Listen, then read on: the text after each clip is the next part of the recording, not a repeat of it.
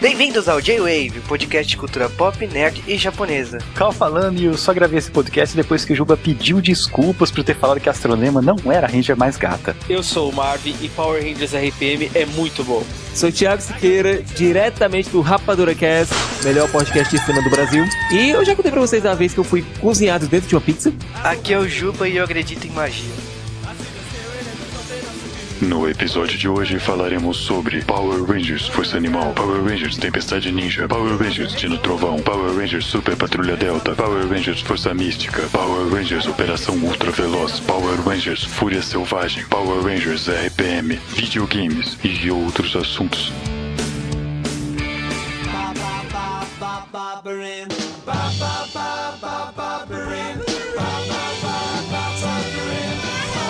Estamos de volta! É, depois de umas férias forçadas, agora a gente decidiu voltar, né? Tava na hora, né? Metade do ano passou e a gente tava de férias. Férias nada. Se fosse, né? Aliás, o podcast só tem um culpado de ter parado. Cal, fala o que aconteceu nesse período. Exatamente. Marvin, a culpa é sua. Não! Vai ficar de castigo. Pode olhar pro canto da parede ali. Deixa eu minha TV ali, calma aí. Na verdade, aconteceram uma série de incidentes infelizes e sequenciais. Nós já havíamos previsto um hiato pro começo do ano, devido à minha defesa de mestrado e outros problemas. Acabou que não deu tempo de terminar as edições pros podcasts que iriam segurar o tempo até minha defesa de mestrado. E depois da defesa, eu acabei tendo que mudar de cidade para começar o doutorado. E fiquei sem computador uns três meses. Esse foi o motivo, em grande parte, do podcast ter parado esse tempo. O podcast pode ter parado por um tempo, mas agora a gente vai manter o compromisso que ele não vai parar mais, né? E agora, quando a gente não conseguir soltar um podcast em tempo, vocês já devem estar sabendo, nós vamos soltar um J-Wave Pocket, que vai sair no mesmo feed do podcast. Então, se você já assina, não precisa assinar mais nada. Se você não assina, assine agora. Seja J-Wave, seja J-Wave Pocket, você vai comentar no mesmo lugar. Então pode mandar e-mail no jwavecast.gmail.com ou no arroba jwavecast no Twitter. E-mails!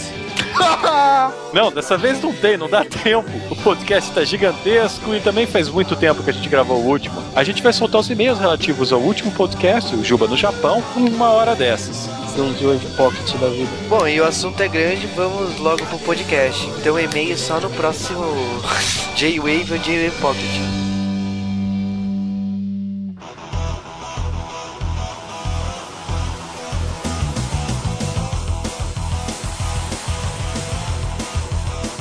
No último episódio, Power Rangers foi vendido pra Disney, junto com um pacote de produções, animes, outras séries toscas que a Saban fez. E a Disney filtrou, né? O que prestava e o que não prestava. E vou te dizer, eles compraram uma empresa só pra ficar com Power Rangers. O resto foi tudo pro limbo. É, se não me engano, nesse pacote estavam também os animes que a Saban tinha comprado da Tati Novo, não era? Pinóquio, Gatman, que ficou GeForce, É, o- virou não, outra é, coisa. Ficou Eagle Riders. É, Gat- Eagle Riders. Mas, se eu não me engano, dentre, dentre esses animes tava Kimba, não era? irônico. Pra quem não entendeu a referência, Kimba é muito semelhante a um desenho um pouco obscuro da Disney, um tal de Rei Leão. E é por isso que eu nunca poderia fazer essa piada no Rapadura Cast. Filme, com certeza. Então, entre as séries que dançaram nessa época foi VR Troopers e Masked Rider. O pessoal que é fã de Tokusatsu deve ter adorado. Graças a Deus. Graças a Deus. Metal depois de descansar em paz.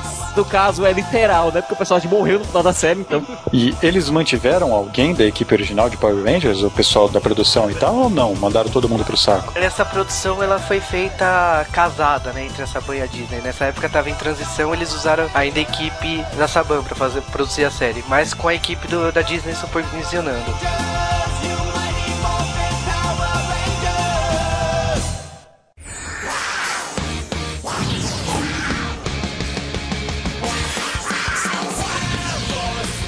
Em 2002 começou Power Rangers White Force, Força Animal, baseada na série japonesa Hyakuju Sentai Gaurenja. E aí foi é, muito engraçado essa época que a Saban, no final do Time Force, eles colocaram uma música que seria do White Force. Então você vê o último episódio do Time Force, legal, vai ser essa próxima série. Chega Power Rangers White Force, a música não é mais a mesma. Aliás, nada mais é o mesmo. E essa série é uma Xerox da versão japonesa, o White Force. Ela é uma versão permitida para menores. Força Animal começou na floresta amazônica, Ficou promissor, né? no mesmo palco de lambada, dança proibida. É, eu só tenho uma dúvida em relação ao Cole, sabia? Porque esse vai ser veio da mesma floresta amazônica, entre aspas, que veio o Kamen Rider Amazon. A diferença aí é que o Kamen Rider Amazon ele teve culhão pra ir até o Japão nadando. Agora o cara não. Então, mas aquela vila dele devia ser foda, né, cara? Era ele, o, o Kamen Rider e o Blanca, velho. E todos falando inglês. Não, o Kamen Rider falava É japonês. verdade. Era excluído. Era não fala, Coin, que é o Ranger Vermelho, chegou no momento de descobrir a verdade sobre a sua origem, né? E o dono lá da tribo entrega uma foto, uma bolinha de gude vermelha e fala que ele tem que encontrar os seus pais, a sua história. E ele vai num barco a remo até uma cidade nos Estados Unidos. Meu Deus, subiu a pororoca. É, Cole é Lord Greystoke. A parte mais engraçada é a polícia americana não ter parado ele, né, cara? Pensou que era um refugiado lá de Cuba, né, cara? Provavelmente. Ele chega lá na Turtle Lake City e sobe num poste procurando seus pais, olhando a foto velha e olhando para as pessoas da cidade que acham que ele é um macaco. Isso é muito Disney. Assim, porque ele olhar na foto e achar as pessoas na cidade, assim, ah, meu pai tá ali naquela rua, né? Parece a Gisele encantada. Só que Ah, não é engraçado. Começa lá sendo os quatro Rangers lá do- lutando com a organização Ogro, né? Aliás, cena que você percebe claramente que é japonesa. Beleza, lá aparece lá a princesa de Animário, a Shaila, fala assim: Ah, o nosso Ranger vermelho apareceu. Aí os Rangers ficam com aquela palhaçada: Ah, vamos chamar ele, não vamos. A amarela, que é um machão, né? A Taylor, fala assim: Não, não precisamos dele, que ela é a líder, né? Enquanto ele não chega. Tá sendo constante, né? Força então a gente teve uma líder rosa e agora a gente tem outra figura feminina forte. Ó, Pelo menos uma, evolu- uma evolução, né? O chato aqui é que eles colocaram uma mulher machona, né, pra ser amarela, porque na versão japonesa era um homem a- o amarelo. Típico, né? Diga-se de passagem. Se alguém achou sexy a Ranger amarela transformada, olha, Ninguém quer falar aqui de homem usando roupa apertada. Ainda é bem. só porque a gente tá falando aqui, cara. É só porque a gente tá falando aqui. Tentam convencer ele a ser Power Rangers, ele não quer. De madrugada, os ogros lá acabam roubando o cachorro dele. Então ele segue e libera, né, os animais que ele encontra lá num covil, né, lá dos vilões, né. ah, Os dois vilões ogros são a Tóxica e o Jindrax, né? E eles ficam bravos lá, aparecem já com as roupas de vilão. E o Cole já vai pra Animarium, né? Ele é teletransportado e acorda lá desmaiado no meio da floresta, olhando pra um leão robô e acha a coisa mais normal do mundo. É, e é mó engraçado, assim, ele encontra os Rangers aí fala assim, o que, que vocês são? Nós somos iguais a você. Aí eles mostram as bolinhas de gude também. Ê, Essa temporada também dá origem a uma das coisas mais bizarras que tem nessa série, que é agora Get 'em Now. Eles começam a procurar Zods e Zods. A impressão que eu tive era, sinceramente, o molequinho jogando Pokémon, sabe? Tentando pegar todos. Temos que pegar, temos que pegar. É que isso é uma derivação do seriado japonês, né? Porque o seriado japonês, o Hyakuju Sentai Gal Ranger, em japonês significa 100 feras. A Bandai na época ligou foda-se, assim, no máximo. Vamos produzir o maior número de robôs possíveis nesse ano. 100 robôs, né? A coisa foi tão grave que assim, assim, a, a série acabou sem eles terem conseguido lançar todos os robôs. Agora, o mais engraçado dessa teoria do Caliban aí é que, se for assim, então seriam os ogros da equipe Rocket. E creem que em dobro. Pronto, tá aí, cara, de e Tóxica. Faltou só um miau. E seria a Shaila, o professor Carvalho, cara? Não, tá mais pra mãe do Ash, tá tão lesada quanto. Mas ela tem cara daqueles hippies que fumou todas, tá ligado? Não sobrou nada no lugar. Se assopra a orelha, sai fumaça da outra, tá ligado? Ah, cara, com aquela Meu roupa Deus dela, parecia que ela tava saindo do estoque, né? Ah, e ela era um pouco passadinha também, né? A coisa mais tosca do Wild Force, na minha opinião, é toda vez que tinha um perigo, a fonte lá da base secreta deles jorrava água. Aí, pô, Pra mim, a coisa mais tosca é aquele maldito robô tatu que aparece o estádio atrás do robô gigante. Eu nunca. É o Wilson!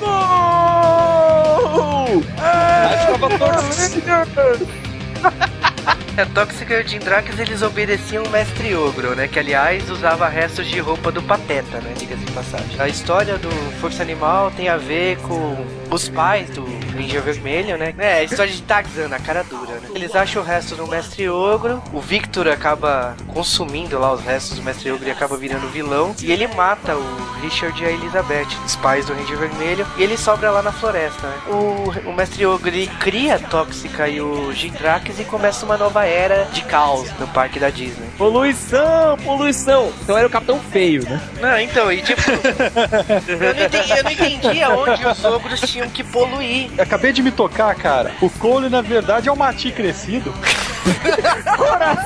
O Capitão Planeta com Pokémon, né? Meu Deus. E a China Então a gente tem Capitão Planeta, Pokémon, Princesas da Disney, hippies, fumaceiros, Tarzan. Meu Deus do céu, que bagulho louco. A gente tem que falar um pouquinho da saga do Merrick, né? Que é o sexto guerreiro. Que entra a fase que o pessoal adora, né? É o Ranger Prata, que se chama Zen Aku. Aliás, um nome parecido com o japonês, em plena série americana. E ele dormiu 3 mil anos. A Shyla é apaixonada por ele. E tem aquele esse frisson, né? Que ele é o aliado dos Rangers, mas toda vez que aparece a lua, ele vira o vilão, que é o Máscara do Lobo, né? E ele é aliado do Mestre Ogro também, ele é o agente duplo, né? Vamos dizer assim. E aí numa, ele- os Rangers conseguem quebrar a maldição e ele vira o Lunar Wolf Ranger, né? Que é muito legal que o golpe especial dele é uma mesa de sinuca com as bolas de gude, mas isso aí, detalhe. Ok. Há 3 mil anos atrás ele já tinha esse golpe, mas tudo bem. Eu o visual gosto do de personagem é legal, o uniforme é legal, só que o golpe é tosco.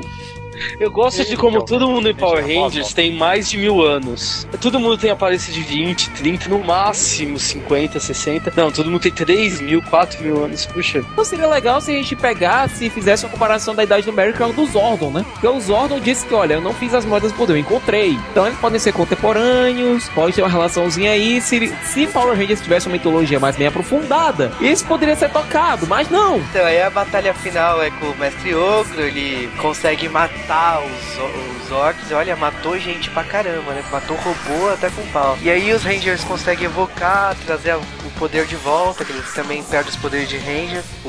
Os orcs animais, eles... Não só eles ressuscitam, como eles trazem todos que ainda não tinham sido encontrados. Desculpa ideal pra aparecer os 100 robôs ao mesmo tempo. E não fazer nada, porque não aparece eles, fica assim aparecendo bolinhas no, no ar, assim. Eles derrotam lá o mestre, a Tóxica e o Jindrax fazem amizade com eles. É um final muito Disney, assim. Aí, tipo assim, os Rangers decidem viajar pelo mundo. Alguém me explica o Merrick viajando com o Zenaco. Cara, essa série é muito ruim. Meu Deus do céu. Tipo, a gente aceita, é a primeira da Disney, mas. Eles queriam dar uma aura de fodão pro Merrick pra ir aquele final com o Zenyaku. Tanto que pode ver a pose que os dois aparecem assim antes de sair viajando pelo mundo. Mas não dá, cara, não faz o menor sentido.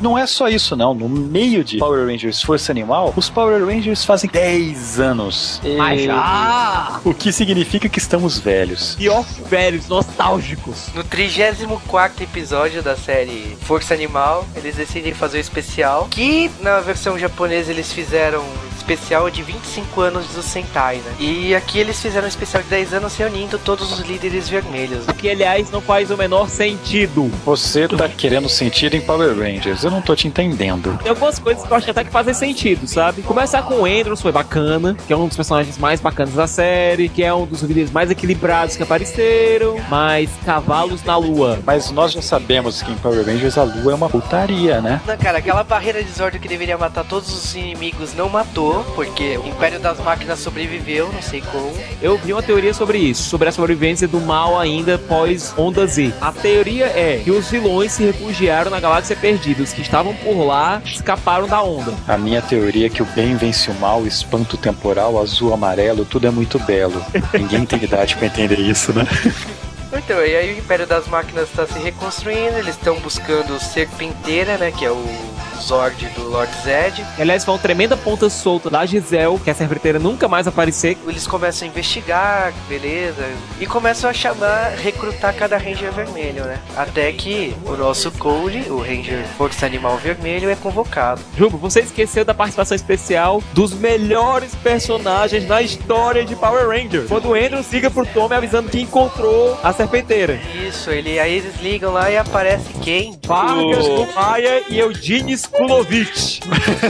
Xadrez. Eles viraram escravos do Tommy nesse especial. É que o Tommy tá estudando pra entrar na faculdade, né? É, o Tommy tá estudando pra virar professor, né? Na temporada. Nem tanto. Então, o que deu pra entender ali foi: o Book e o Skull montaram um negócio próprio. Pode ser que o Tommy tenha financiado com dinheiro, não sabe dar Deus de onde. Eles montaram lá um clubezinho, um resort. E aí, aí o Tommy lá atende ao telefone daquela maneira toda fodona. Alô? Daí ele fala todo imponente, né? Sentado, tomando suco. Eu falei, pô.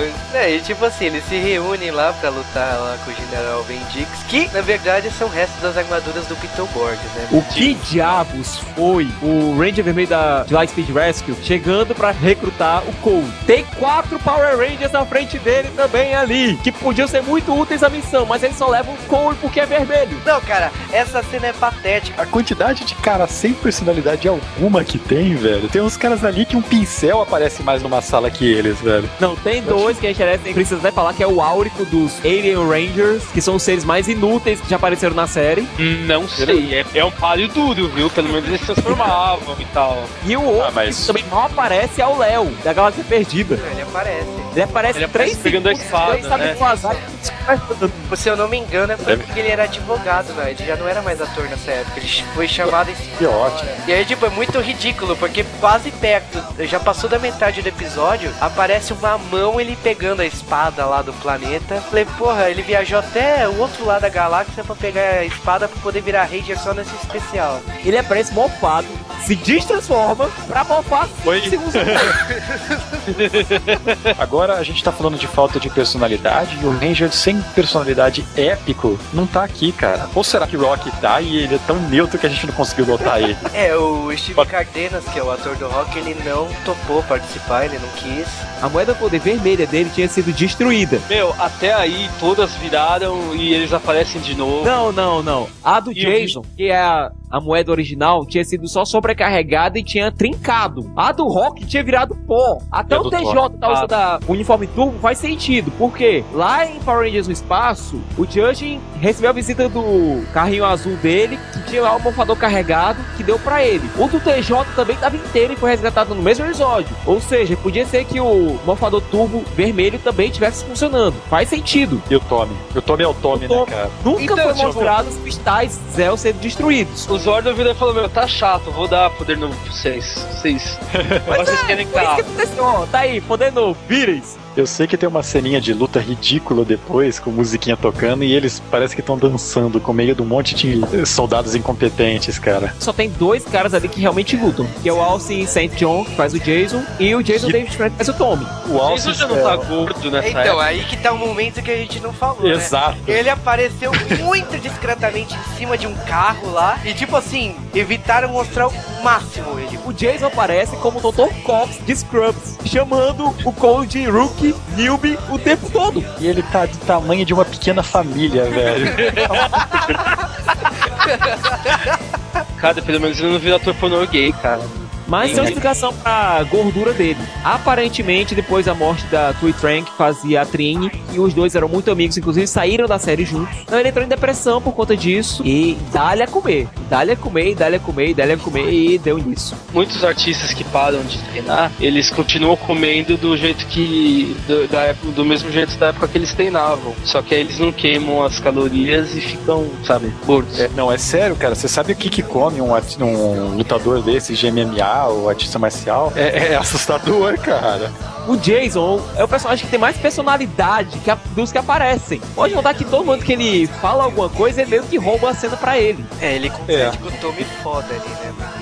Dois é, é os que tem mais personalidade ali. De 20 anos na TV também tem que ter, ter um mínimo de personalidade, né? Enquanto isso, a gente tem o Carter, que na cena de luta dele, ele resolve usar a pistolinha. Cara, essa Coisa- cena de luta é constrangedora. Era o auge do Matrix. Nossa. Eles decidem fazer a luta toda em estilo Matrix. Na luta que eles chegam lá, o Jason dá uma frase de efeito e eles começam a sair na porrada com os caras. Todo mundo lutando na porrada, todo mundo no mano a mano, e o Carter usando a pistolinha dele. Tinha ser o cara, o lutador mais foda lá e pistolinha!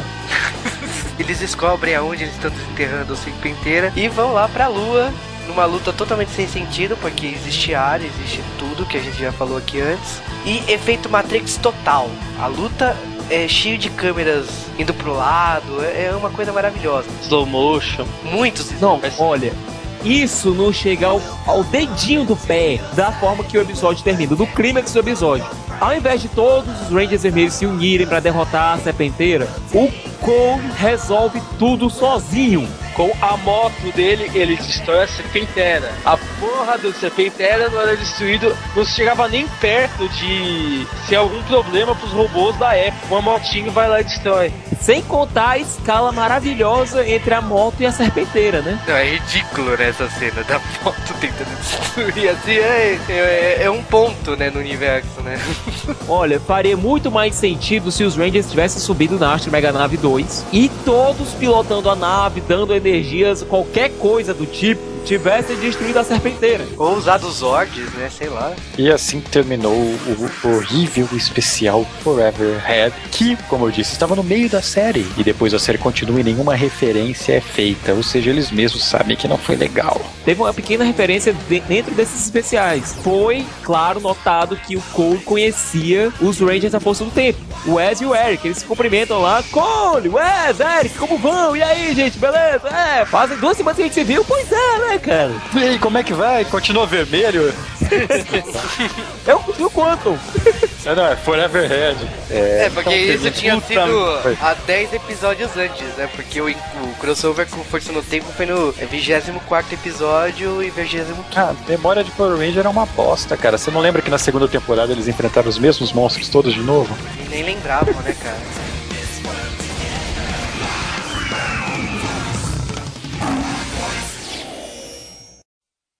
No coração das montanhas, numa academia secreta de ninjas, treinam nossos futuros protetores. Pergaminhos antigos falam de três que seriam escolhidos por se destacarem dos demais. Esses três se tornariam Power Rangers, a Tempestade Ninja. Power Rangers Tempestade Ninja, ou como a gente também conhece, Power Rangers Ninja Storm. E a primeira que prestou, né? É, Prestou não, se salvou, né? Se salvou. ela prestou por um motivo e se chama Sally Martin. A coisa mais linda. Polemizando, polemizando. A coisa mais linda que apareceu em todas as séries de Power Rangers. Chupa. Kimber. Ah, que do caraca. Astronema, velho. Pô, A melhor Power Ranger, vai. Astronema também. Foi Ranger Rosa. Cara, essa, essa série foi bizarra. E essa série também tem um Ranger brasileiro. Só que o ator do Ranger amarelo é brasileiro. o Glenn Macmillan. É nome É brasileiro. o nome, é o nome brasileiro. Quando você ouve, você fala, ah, é brasileiro. Ele nasceu na Roberto. cidade de São João da Boa Vista. É aqui longe, cara. Vamos lá. Impressionante a- as informações que você consegue na internet, né? E foi a segunda série que tem um líder negro, né? E a primeira que o líder negro conseguiu não destruir a equipe, né? Essa série, ela começa diferente de muitas outras. Aliás, ela começa diferente de todas as séries até agora, porque ela começa só com três Rangers. E tem outra diferença absurda. É a primeira série a ter um Ranger azul mulher. O Ranger amarelo é homem, né? Pelo menos.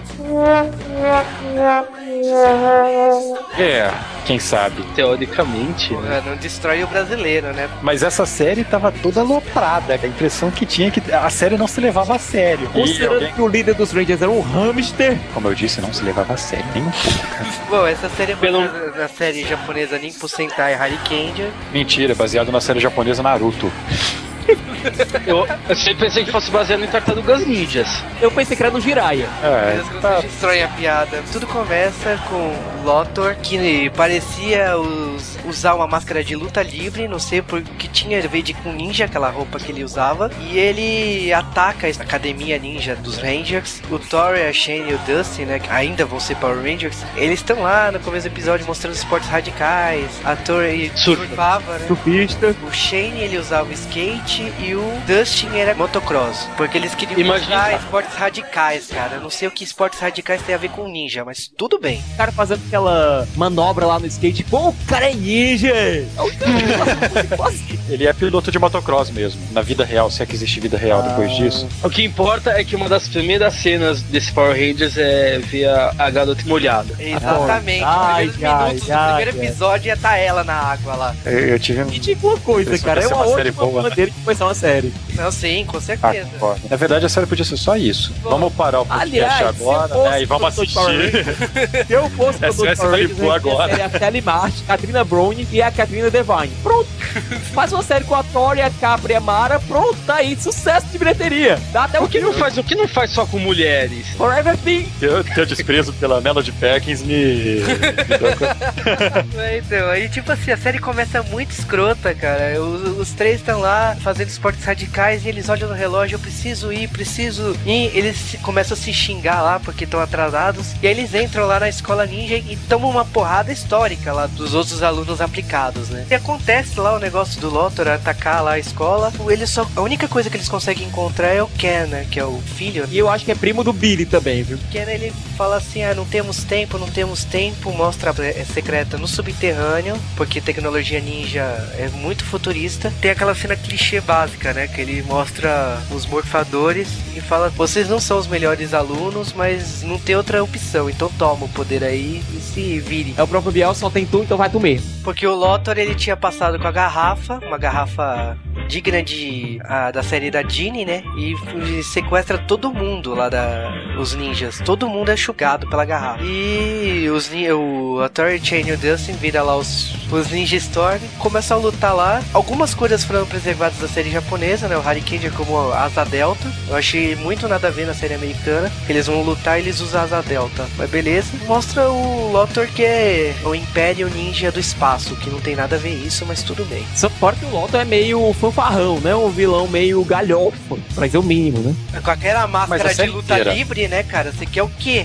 É, faz até piada em cima do cara. Não, Faz até é, um... ninja- Aliás, ele começa sério, ele começa sério com aquele negócio de ele ter algo a ver com a linha genealógica do, do Ken e do pai dele e tal. Tem tudo aquilo ali. Mas é o negócio vai des- desgringolando, né? E as sobrinhas dele também não ajudam muito, né? Ai, são burras que nem uma porta. São carismáticas, são bonitas, tudo bem. E viram boazinhas no final, né? Disney. Que é isso? Shea Changeman? Ai, ai, change, mano. A cidade dessa vez se chama Blue Bay Harbor. Os Rangers dessa temporada vão ter que salvar a cidade. Os ninjas. Vai ter um É, arco não- mais pra frente sobre Você tem que falar que tro- é, é, É. Ranger Trovão, que são Isso, a segunda escola ninja, né? Além dessa escola que a gente conhece. E o Lothar ele vai fazer uma tipo lobotomia, né, dos Rangers, né? Eles vão virar aliados por achar que os Rangers da outra escola mataram o sensei deles. Depois fazer amizade, então o Hunter e o Blake os dois Ranger Trovão, que a tradução é horrível, Ranger Trovão Rubro e Ranger Trovão Azul Marinho, e eles se unem a, a outra escola e fica cinco Rangers, né? Mas pra mim, a pior parte do Ninja Storm é quando entra o arco do Ranger Samurai Verde. Ai, minha alma. E eu vou contar É, doeu muito, doeu muito pro motivo em off, né, o Pilantra. Porque eu acho, pessoalmente, pessoalmente, eu acho que esse é um dos melhores arcos da série. Dizer que o episódio duplo foi muito bem feito. o Ken voltando no tempo, ele descobre por que, que o Lothar quer destruir a escola, que ele é parente dos pais do Ken. A mãe dele entrega o poder dele, que é o Ranger Samurai Verde. Eu não sei, eu acho esse arco hiper forçado, mas Não sei, cara, o Thiago me quebrou as pernas aqui, porque eu tava pronto pra descer a lenha nessa série, ele falou que gosta, eu fiquei quieto, eu desanimei. Não, pode falar, cara. Que ser além desse Power Rangers, cara. Pelo amor de Deus, se ele falar bem de Power Rangers, calma aí. Ligada. eu acho muito estranho primeiro ser um samurai ninja, mas beleza. Uai. Coerência, Power Rangers, alô. Ah, mas na teoria o Jubei Yagyu também é, então whatever, né? Agora eu apanho dos fãs de Jubei. Vira o sexteto, né?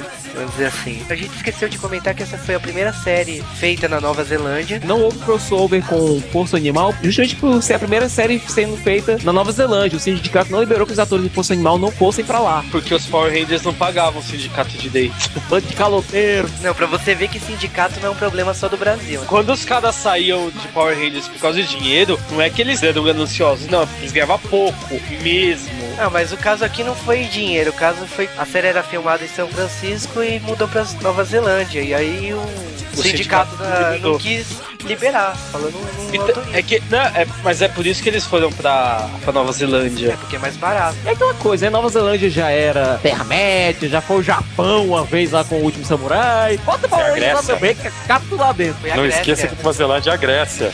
Daqui a pouco Fortaleza aparece na Nova Zelândia e ninguém nota. Bom, pra concluir a série, o Lothar abre um abismo do mal, liberta todos os aliens destruídos pelo Rangers, que significa que todos os monstros destruídos até então voltaram. Ele rouba o amuleto do Ken, né, o morfador, e também rouba o poder de todo mundo. Então significa que tá todo mundo ferrado no final da série. E eles conseguem prender o Lothar e todos os vilões, todos os cegos, tirando as duas minas gostosas. A Capri e a Mara. As duas, aliás, eram doidas pra brincar um pouquinho, né, com o Khan, né, da família, né, fazer um negócio assim meio A3, né. Ficou mais que implícito isso da série, sabe? muito implícito. A Capri e a Mara, elas fazem uma citação a Trifórnia, o planeta do Ranger Dourado, da Power Ranger Zell. Ela, ela solta uma fala que vai ficar gay eu falando, mas elas falam que os caras de Trifórnia são bonitos porque são três vezes mais bonitos. É Você acha isso mesmo, Juba? Mas é verdade. E, Você? Quebra a ah, gente. ah, você não gostava, vai. Tá ok. Então Tá, continua também não lembro. Piada. A Disney com esse esquema Mickey Mouse de todo mundo ficar amigo no final tá me quebrando, cara. É, bem- bom, aí o poder acaba, a escola ninja volta, os alunos também voltaram, o Teenage Centauri viram professores da escola ninja, o que, o que eles eram os piores, eles conseguem virar Sensei dos outros aprendizes de ninja. XP, né, cara? XP, detonaram tantos strikes, tantos monstros que acumularam XP e viraram mestres, né? Esses cara- como é que esses caras têm respeito?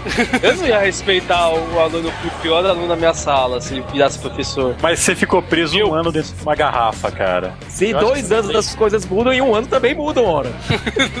Se eu ter respeito, eu tenho outra coisa. Aí, Ficou numa garrafinha de pinga, velho. Não tem direito a falar nada. e bom, só concluindo os outros personagens do Blake vira um motoqueiro de sucesso, que vai aparecer na outra série, continuando esse plot, e o Hunter continua sendo professor da outra academia, né, a a academia concorrente, vamos dizer assim. E o Ken também vira sensei, né, e ajudante do pai dele, que era o rato, e voltou a ser humano. Essa foi uma. Tá, mas eu achei essa série extremamente tosca, cara. E. não é, bicho. Ah, não, não, peraí, peraí. Tem aquela. Ah, ah, deixa.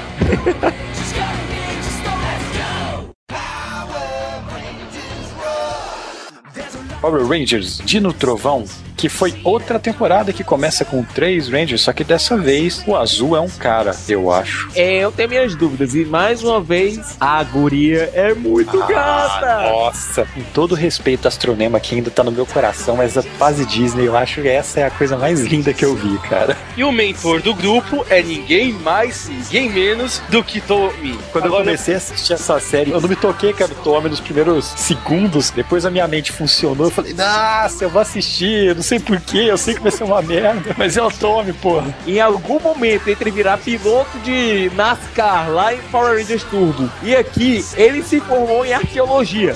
E arqueologia é um curso facílimo, né? São só cinco anos de faculdade. E mais uns cinco, seis pra você tirar um PHD. Você não é Cara, o Tommy. cor. Mas é o Tommy, cara. É Eu o tenho. Tommy, ele pode. O Eu- Tommy pode. Eu acho que o Tommy, a gente vai pegar a genealógica dele e vai descobrir que ele é primo de Bruce Wayne. O cara consegue ser um gênio, o cara consegue ser artista marcial, piloto. O cara é um deus. E Só a volta a ser milionário, cara. No dia que ele foi milionário aí. Ele financiou o barzinho do Book, cara. Ele é milionário, Ju. Acabou, acabou. Sem Acabou contar esse que ele é cara. índio também, então. De verdade, Ah, ele cara. é índio. Vamos parar de falar do nosso ídolo aqui e falar um pouco dessa série. Essa série é baseada na série japonesa Bakiryu Sentai Abarendia. Dino Thunder, ele começa com o Tommy Oliver, que é um doutor, correndo de um dinossauro numa ilha e ele foge para a costa dos arrecifes, que é onde passa a trama. Tá, Pera aí, tá, tá. Ilha, monstro gigante. Pode ser que essa ilha seja um pouco mais famosa que a gente pensa, né? Ele é do Black? A ilha do Tomorrow, a ilha do Lost.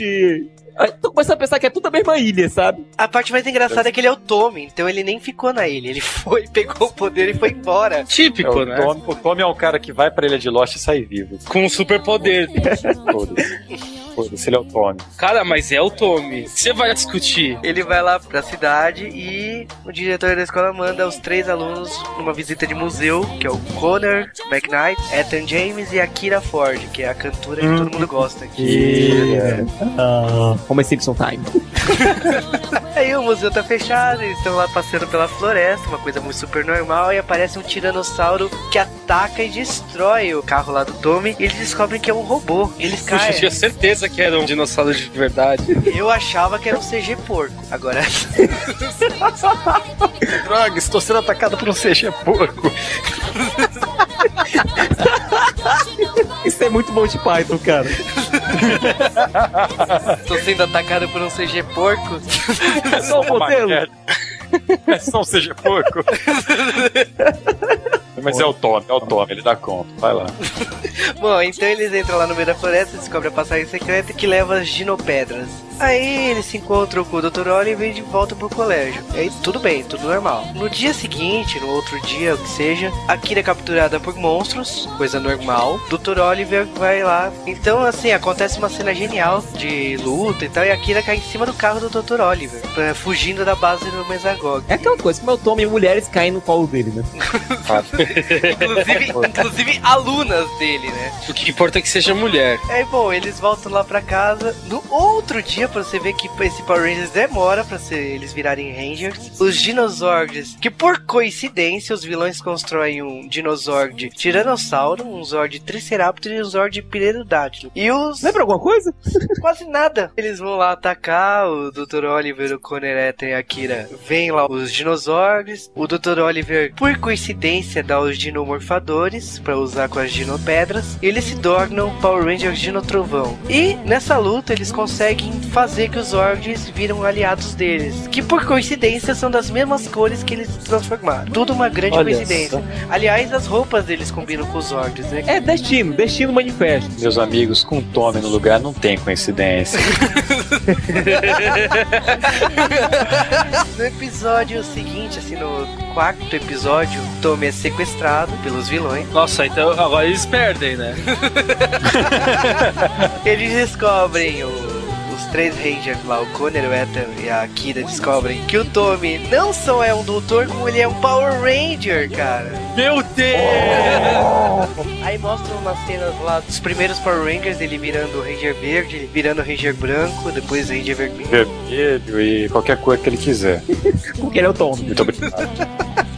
Ele não vira rosa, bem, porque ele é o Tommy. Ele é o- E ele não vira amarelo porque ele não amarela nunca. Tem umas piadas ruins aqui, cara. Nossa. Bom, aí os três se juntam, decidem lutar com o Mesagog. A ajudante lá do Tommy passa umas motos pra eles. É o primeiro episódio que eles usam as motos. E eles vão lá onde é a base do Mesagog, consegue salvar o Tommy. O Tommy fala que não vai embora sozinho, leva uma pedra gigante junto. E nessa luta, a Elsa tá lutando lá com o Tommy e fala assim: me devolve a pedra e tal, pá, e nada. O Tommy fala assim: não vou devolver isso e tal. E a vilã joga um raio em cima do Tommy. E todo mundo pensa que ele morreu. Não, ele ganha o poder de ficar invisível. Book School. Aliás, eu até gostei desse negócio deles terem poderes destransformados, sabe? A Disney vendeu o Beetleborgs, mandou embora, mas ela roubou essa ideia dele, de lá. E a partir daí, acho que quase todas as séries, os Rangers costumam ter alguma habilidade especial. mas não? essa foi a primeira série, né? Eles já estavam prevendo que eles iam comprar a Marvel um dia, né?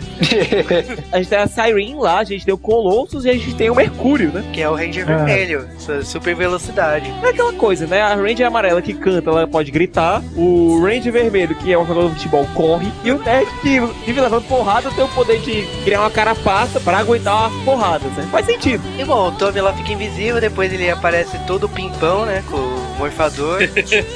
e a Elsa solta uma frase magnífica, assim. Ela olha pro morfador no braço do Tommy e fala: Você não está velho pra ser um Ranger?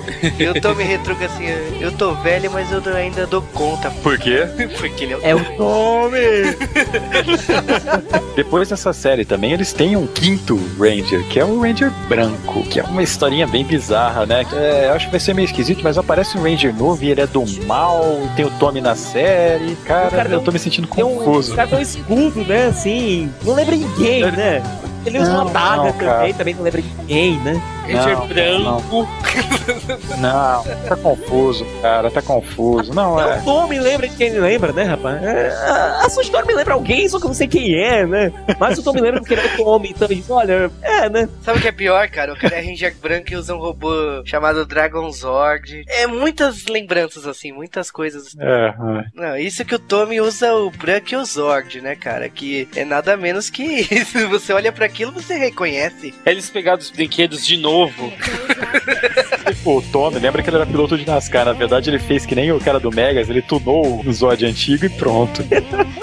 E novamente o Ranger de novo volta a ser amiguinho deles no final. E ele era filho do vilão, uma coisa assim. Só que o vilão, na verdade, não era vilão, era uma coisa assim, meio dupla personalidade. Era o Duende Verde. O cara até empresário era. Alguém é que me explica qual é a relação do Tommy com a Hayley? Eu achei que ele tava catando. A Cat foi pro. Eu também achei, cara, mas aquela coisa. Tem aquele episódio lá no Zell que mostra eles no futuro que o Tommy tem um filho com a Cat. Diz a lenda que esse episódio é canônico ainda. Ah, Tommy safadão. Coisa que, aliás, eu corroboro e ainda vou dizer por que ainda nesse programa. Bom, rola o crossover com a temporada anterior, Digistorm, e eu gostei muito E- desse crossover, cara, porque, tipo, eles trouxeram. É, eu toda- gostei. Eu gostei desse crossover por um outro motivo. Fala o seu primeiro. Não, Todo mundo sabe que eu gostei.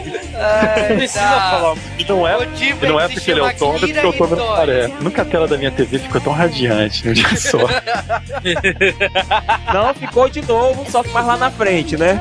É, esse crossover é bacana que cons- conseguiram trazer todo o ar assim, da série temporada, da temporada anterior com o Lothar unindo as forças com o Mesagog, coisa normal, né? O, o Lothar ele consegue não só voltar do abismo, como ele consegue transformar os três Ninja Rangers em aliados deles. Então fica. O Tommy diz que conhece o Ken, né? Tem aquela parceria estranha. Os Dinos Rangers têm que destruir os Ninja Rangers, né? E. Não, e a luta entre as duas equipes é muito foda, cara. Muito foda, muito foda essa luta. Eu acho que é a melhor luta em Power Rangers, falando sério. Eu assim, a prim- o que o primeiro episódio tem de Ninja Storm, o segundo episódio tem de Dino Thunder. Independente se o vilão tá atacando, tem a questão do Ranger lá roxo, que ele faz amizade com a Kira e convida pra assistir uma corrida. Então, tipo, os dois universos estão casando, assim, como se fossem quadrinhos mesmo. Eu achei muito legal a sacada que, que foi o primeiro crossover, assim, os, os Rangers não se encontraram se transformados, eles, a vida dos dois Rangers estão relacionados, assim, as cidades são próximas, alguma coisa assim. Gostei muito da sacada desse crossover. Esse crossover já estava sendo construído lá atrás, lá no terceiro episódio, no qual, no Legado do Poder, no qual os Dino Thunders conhecem toda a história dos Power Rangers e conhecem que a Academia Ninja continua aberta, o pessoal continua treinando. Inclusive falam que os Rangers da Força do Tempo, os Guardiões de Prata, o Wes e o Eric continuam na ativa. Tinha um episódio legal pra caramba esse aí, hein? Me senti muito velho. Dá muita coisa pra mitologia, cara. E pra mim eu acho que não só o Wes e o Eric continuam na ativa, mas É uma o pena Justin também Rangers não continua. tem a mitologia. É, o Pois Dusty é, né, continua. Eles, têm- eles tentam ter uma mitologia, só que o roteiro é muito inconstante, não tem como. Dusty não só continua nativa, como ele leiloou o capacete do Ranger Azul no eBay. Bom, clichêzão, né, de temporada, né? O Mesagog assume uma forma de monstro digna de qualquer seriado japonês, né? O vilão sempre fica numa forma pior. Os Rangers unem suas forças, como também toda a série, usam a força das Dinopedras e destroem o Mesagog. Teoricamente perdendo seus poderes. E o Tommy leva a Elsa pro baile e fica lá e rola um clima. E ele pode porque ele é o Tommy. Ele é um pilantra de primeira. Não, mulher, ir lá comprar um cigarro e fazer doutorado, já Cara, eu tive um treco agora Ah. que eu tava olhando aqui. O Mesagog, ele foi dublado pelo mesmo dublador do Calton, de Um Maluco no Pedaço. Meu Deus! Fazendo dancinha! Toca, Tommy, toca aí! Tom Johnny! You should be loved. It's not unusual to see me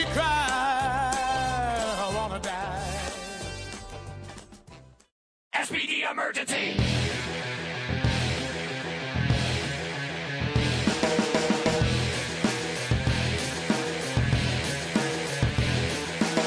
Agora vamos falar de uma série que eu gosto, Power Rangers SPD, Space Petrol Delta.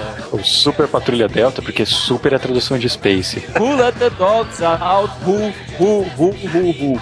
Essa também é uma série de vários primeiros. Essa série se passa no futuro, onde alienígenas estão vivendo é, pacificamente na Terra. Existe uma força especial, a Super Patrulha Delta, a SPD, que é meio que uma polícia espacial. No começo da série, logo no comecinho, você vê eles falando que a equipe deles, Ranger Fodona, que é a equipe A dos Rangers do Esquadrão A, está saindo em missão. Logo no começo isso e aparece os caras parecendo cybercops, né? Vestidos. Que você olha e é uma coisa horrível. Estão lá vestidos com as roupas do Rangers no espaço e cheio de, de entulho colado no corpo. Os capacetes e partes do uniforme são roubados do Power Rangers no espaço. Pintaram preto de verde, você vê claramente que é diferente a cor. Essa série eles também têm superpoderes. Os caras têm um monte de habilidade que eles só usam destransformados. Eu acho que quando você põe os pandex no teu corpo, você perde a habilidade de usar poder. Novamente vamos falar das coisas boas da série, né? A gente tem a Elizabeth Z Delgado, a Z, que é a Mônica May, a Alicia Burrott, que faz a Ranger Rosa da série. Ou seja, a Vocês Disney concordam sabe comigo como capturar o alvo. Parecia que eu tava numa sessão de filmes adultos quando eu vi o elenco de Power Ranger, Quando cara. eu vi a Ranger Rosa, cara, eu juro que eu pensei que eu estava vendo um pornô. Ela tem uma cara de. Profissional do sexo, vamos dizer assim, né?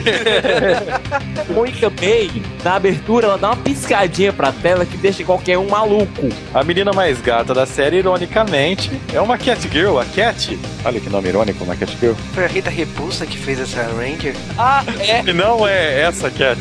E ela é uma Ranger também. Ela é uma Ranger laranja e prata e sei lá o que for. Não, ela é a cientista dos Rangers do SPD. Pelo amor de Deus, o que as outras têm cara de cinema alternativo, essa daí já é bem, bem mais apessoada, cara. Muito parabéns pra Disney pelas escolhas. Tem uma teoria segundo o Ranger Azul dessa série. Alguém aqui se lembra Onde que no final de Zell, é, o Tommy aparece lá, velhinho, o filho dele entra lá e toca o comunicadorzinho, pi, pi, pi, pi, pi. E o filho dele é um Power Ranger e tal. E a gente chega no começo de SPD e o Dog diz pro Sky, pô, seu pai foi o maior dos Power Rangers. Quem foi o único Ranger que a gente viu que tem um filho na cronologia? Olha E quem é considerado o maior dos Power Rangers? Cabeças Olha explodindo agora. só. E eu quebro a tua teoria agora. outro.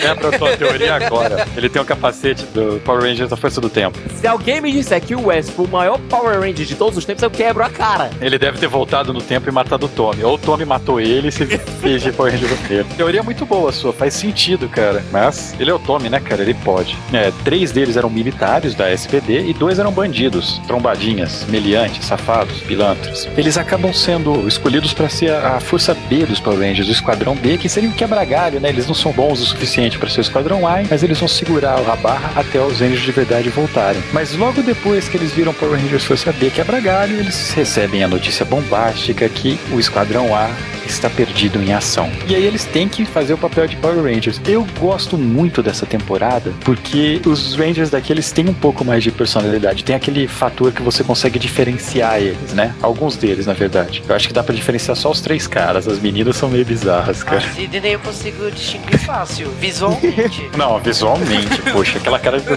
boneca inflável dela. O Sky, ele consegue ter aquela personalidade de militar e tal, mas ele é arrogante pra caramba e isso em, em um herói de Power Rangers é algo meio esquisito, é meio diferente. Eu achei lá bacana isso daí. É o filho do Tommy, ele pode. Ele podezinho.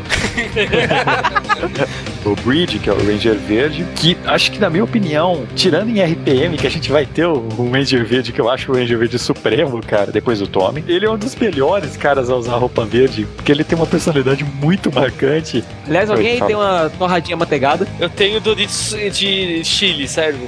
Como estragar a piada, né?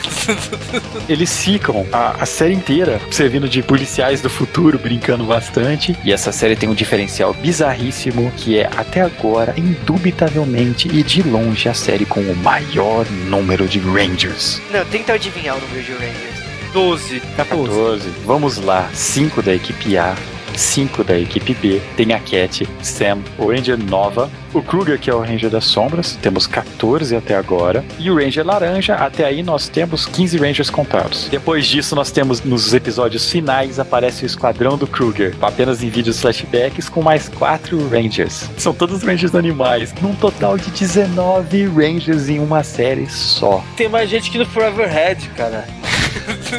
No final dessa série, eles descobrem que, na verdade, o Esquadrão A tinha traído os Rangers, eles tinham virado vilão, e nós finalmente vemos quem são os Rangers do Esquadrão A. E aí acontece a primeira surpresa. Em primeiro lugar, nós temos a primeira vez que um latino é um Ranger vermelho. E mais do que isso, a primeira vez que uma mulher é o Ranger vermelho. Tem também um alienígena vindo de Star Trek azul lá, como Ranger azul. O vilão consegue capturar o Kruger, mas os Rangers vão lá, quebram a cara da equipe A, que foi uma luta extremamente fácil, sendo que esses caras deveriam ser os mestres, tá ligado? Deveriam estar no nível super superior ao deles. Capturam eles que nem Cataclow, conseguem de novo salvar o Kruger e tudo mais. No final dessa série, eles não perdem os poderes, que é uma coisa esquisita pra Power Rangers, né? Você tá esperando que isso aconteça. O Ranger Vermelho, ele acaba não querendo mais ser Ranger, ele quer cuidar da vida dele, vai embora. E finalmente o Sky, cujo único objetivo na série inteira era virar o Ranger Vermelho, vira o Ranger Vermelho, porque ele é promovido. E não passa Que me- dois anos como Ranger Vermelho, né?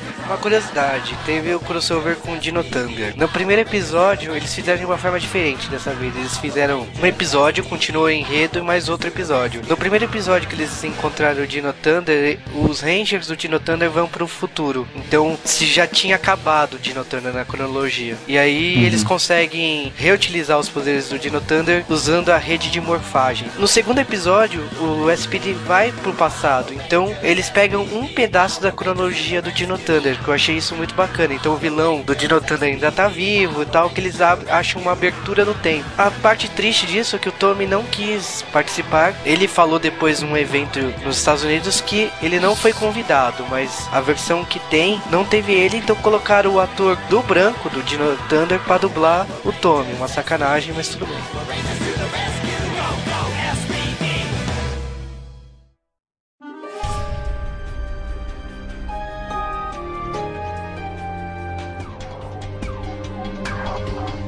Agora vamos. Wizard Ranger! Vai te catar, ô cara. Ranger Potter! O, o Juba, ele escreveu uma crônica do Super Sentai dele, Wizard Ranger. No longínquo ano de 2001, eu criei um, um tokusatsu chamado Mahou Sentai Wizard Ranger. Aí, em 2005, no Japão me anunciam Mahou Sentai Mad Ranger. Vai ver, puta que pariu. Já ficou nervoso. Aí quando veio pra virar Power Ranger. Aí veio. E todo Power mundo que conhecia isso zoava ele toda hora, cara. Todo mundo me. Não, é meu! Para de Beleza, piada interna à parte, vamos falar dessa série. Como eu não gosto, eu vou deixar no mudo. É horrível! Meu Deus! É a pior. É, nossa, É eu acho toda! que é a pior série. É o pior Eu acho que- Ranger verde de todos os tempos! Nossa, é a pior música de todas. É uma um, auto- um versão genérica. Esquece, pelo amor de Deus. É, eu acho que é a pior Power Ranger de todos, por todos os motivos possíveis e imagináveis. Nem as meninas escapam, cara. Uma delas tem um olhar que é o, é olhar do predador, cara. Aquele olhar que o, o bicho olha pra você, dá aquele sorriso com 68 dentes em cada lado da mandíbula, e você tem certeza que o próximo passo dele vai ser arrancar um pedaço do seu rosto, velho. Ela dá aquele sorriso, eu fico, eu gelo na cadeira encolho, velho. Dá muito medo. Power Rangers Força Mística é a 14 temporada de Power Rangers.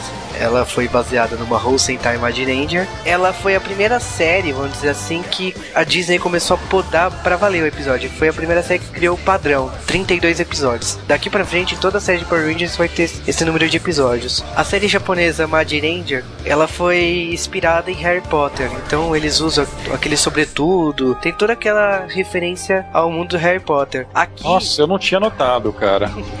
foi uma ironia foda, né? E aqui, Power Rangers Foi. Força Mística, a Disney não queria tomar um processo na cara, né? Então eles foram pra um lado muito errado da força. O lado rosa da força. Então eles colocaram todos aqueles seres mágicos, uma floresta. É muito estranha essa história, mas bom. Não, na verdade não. Na verdade ele levou Power Rangers pra Disney, finalmente. É, Mickey apareceu aqui. uhum. Meu Deus, é ruim! É ruim! É ruim! A coisa que mais me incomoda em Power Rangers Força Mística são os seres mágicos. Porque Power Rangers ainda continua na mesma. Tipo, todos os Power Rangers existiam na mesma cronologia. E como é que você vai ter Duende no mesmo lugar que você vai ter Alien, vai ter. Não, a gente nem tá falando da série porque a gente tá com medo. Sabe quando você olha aquela bosta lá e não quer perder mais? A gente não quer mexer, sabe? A gente não quer mexer, porque o negócio pode perder mais ainda. As, as moscas voam perto e afundam, cara. Você morre. Não, essa série. E, e o pior disso, é uma série ruim que se leva muito a sério. A série começa falando sobre uma dimensão mágica chamada Hardcore, onde todos viviam em paz. E aí entra a escuridão, uma grande batalha acontece, e sempre existe uma grande legião de bravos feiticeiros, que pode ser Power Rangers também. Tudo começa lá na cidade, perto de uma floresta. Aliás, é uma cidade que a rua da cidade faz uma divisa com floresta, muito bizarro, mas tudo bem. E existe quatro jovens trabalhando numa loja que vende CD, discos antigos, e todos trabalham lá, mais bagunçam do que trabalham, pra falar a verdade. E é, um dia lá aparece um velho pedindo socorro que perdeu alguém dentro da floresta. E os quatro decidem ajudar. E aparece um motoqueiro lá, que é o Nick Russell, que também fala que vai ajudar lá. Aliás, ele que toma a iniciativa. E os cinco entram na floresta para ajudar o velho. O velho desaparece e eles é, encontram a Udona, que é a Ranger Mística Branca, que mostra a base secreta que é dentro de uma árvore. Essa série Ah, me, me remete muito a Força Animal. Inclusive, se você achava, eu achava a Shyla chata, Animal. a Autona é pior ainda. A Udona é muito mais chata. Aí ela se transforma. Demorou muito tempo pra me tocar, que eram personagens diferentes as duas, cara. Era. Ela não tem uma ajudante retardada, cara. tem. É, a Claire. Bom, tem todo aquele negócio, eu acredito em magia. Então você fala em eu acredito em magia, você vira um Ranger. Fácil assim. Eu acredito em duendes! Aí você vira. Ah, virou um doente. Você vira a Xuxa. Seria a Xuxa um Power Ranger? Seria a Xuxa Aldona. O silêncio assim, né? Foda, né? Eu, É aquela coisa, ninguém quer falar dessa série, é tão ruim. Se você tá ouvindo isso agora e gosta dessa série, eu conheço, assim, um psicólogo ótimo, cara, pra, pra ajudar. Você precisa superar esse trauma. Cara, eu não tenho palavras, assim. Eu não tenho palavras pra descrever essa série. Continua. Só porque você não assistiu não é motivo pra não resumir. Não, não, eu assisti a série. E eu assisti uma das coisas mais drásticas que eu já pude ver na minha vida, assim. Que eles tentaram linkar com o universo Power Rangers. Tinha como? Bom, os vilões atacam lá, tem toda uma. Tem todo um plot pra explicar de como é, a magia é, que a magia é uma energia boa e que quem criou toda essa energia, quem controla toda essa energia é a Mãe Mística. E a Mãe Mística, eles usaram as cenas do seriado japonês Mod Ranger que ninguém menos fez a Mãe Mística que a Mashiko Soga, que é a Rita Repulsa. Ai, que dor de cabeça. É, e ela usa essa frase na série. O que acontece? e o que acontece é o seguinte: a mãe mística é a Rita Repulsa. Não, não, não, Ela, não. Falando, usando as palavras de Mel, não. ela ficou boa no fim de Power Rangers do Espaço, lançando com o Lord Zed. Ninguém sabe o que aconteceu com o Lord Zed ou whatever. E ela vira a representante da energia boa, a melhor energia que existe. E ela é a mãe mística, né? A Rita Repulsa é nada menos que a mãe mística. É uma coisa assim que eu não acredito. Eu não acredito. Jovem também. Ela ficou Ela jovem. tinha ficado jovem. Mas em 10 anos ela ficou fe velha, igual a Rita Repulsa era. Ai, cara, pra você ver como. Eu sempre falei, cara, o bem não compensa, velho. Olha só o que que virou. Carla Pérez virou Agora- Chico Soda. É, agora, Mãe Mística. Isso, homem de canobra é foda, né, cara? Mano, sério, é, é constrangedor. Aí, tipo assim, os Rangers perdem os poderes, a mãe mística aparece e fala que eles sempre vão ter os poderes dentro deles, assim, sempre vai existir poder do bem. E os humanos da cidade se unem com os seres da floresta e começa todo mundo a gritar: Eu acredito em magia, eu acredito em magia. E eles falam assim: Agora vocês não precisam da sua força de Rangers, nós vamos dar a nossa força para ser Rangers. Então, esses seres e as pessoas da cidade se aglomeram aglomeram em volta dos Rangers e aparece eles transformados. Akira Toriyama em algum lugar derrama uma lágrima. É um agente drama que não funciona, cara. Quando eu assisti isso, eu não fiz que nem no Dragon Ball que eu levantei as mãos pra ajudar o Goku, cara. Você desligou a TV, né? Exatamente. Fui cuidar da minha vida. Bom, aí, tipo, tem todos os Rangers lá, eles lutam. O, aliás, tem um plot a ser desenvolvido que a Udona é mãe do Ranger Vermelho, do Nick.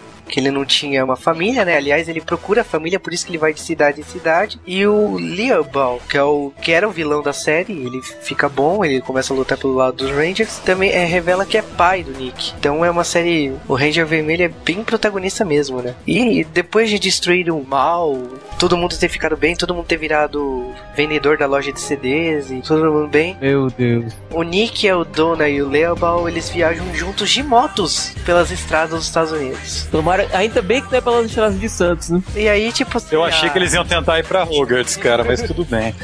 a assistente lá da, da Udona, ela fica com a base lá e a série acaba ela abrindo a última página de um livro e aparece enfim. É, nossa, legal. Podia E ketchup, eu espero que aquela árvore tenha sido cupida de cupins e tenha sido derrubada.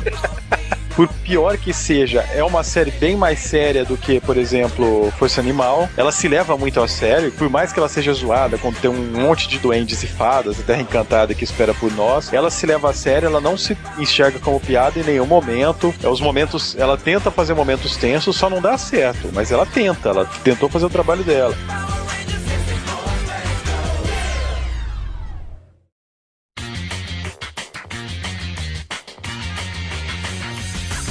Power Rangers Operação Ultra Veloz. Essa foi a 15ª temporada de Power Ranger, portanto 15 anos de Power Ranger. Ela foi baseada na série japonesa Go Go Sentai Boukenger, que foi uma série especial que fez homenagem a todos os Sentais desde então, já que Boukenger foi 30 anos de Super Sentai. Essa série também tem 32 episódios, como eu comentei antes, e ela foi produzida em 2006 até 2007. O que que Operation Overdrive tem de bom? Grilo, grilo, grilo. Olha, honestamente, Cara- eu não gostei da história do Ranger Vermelho ser um Pinóquio.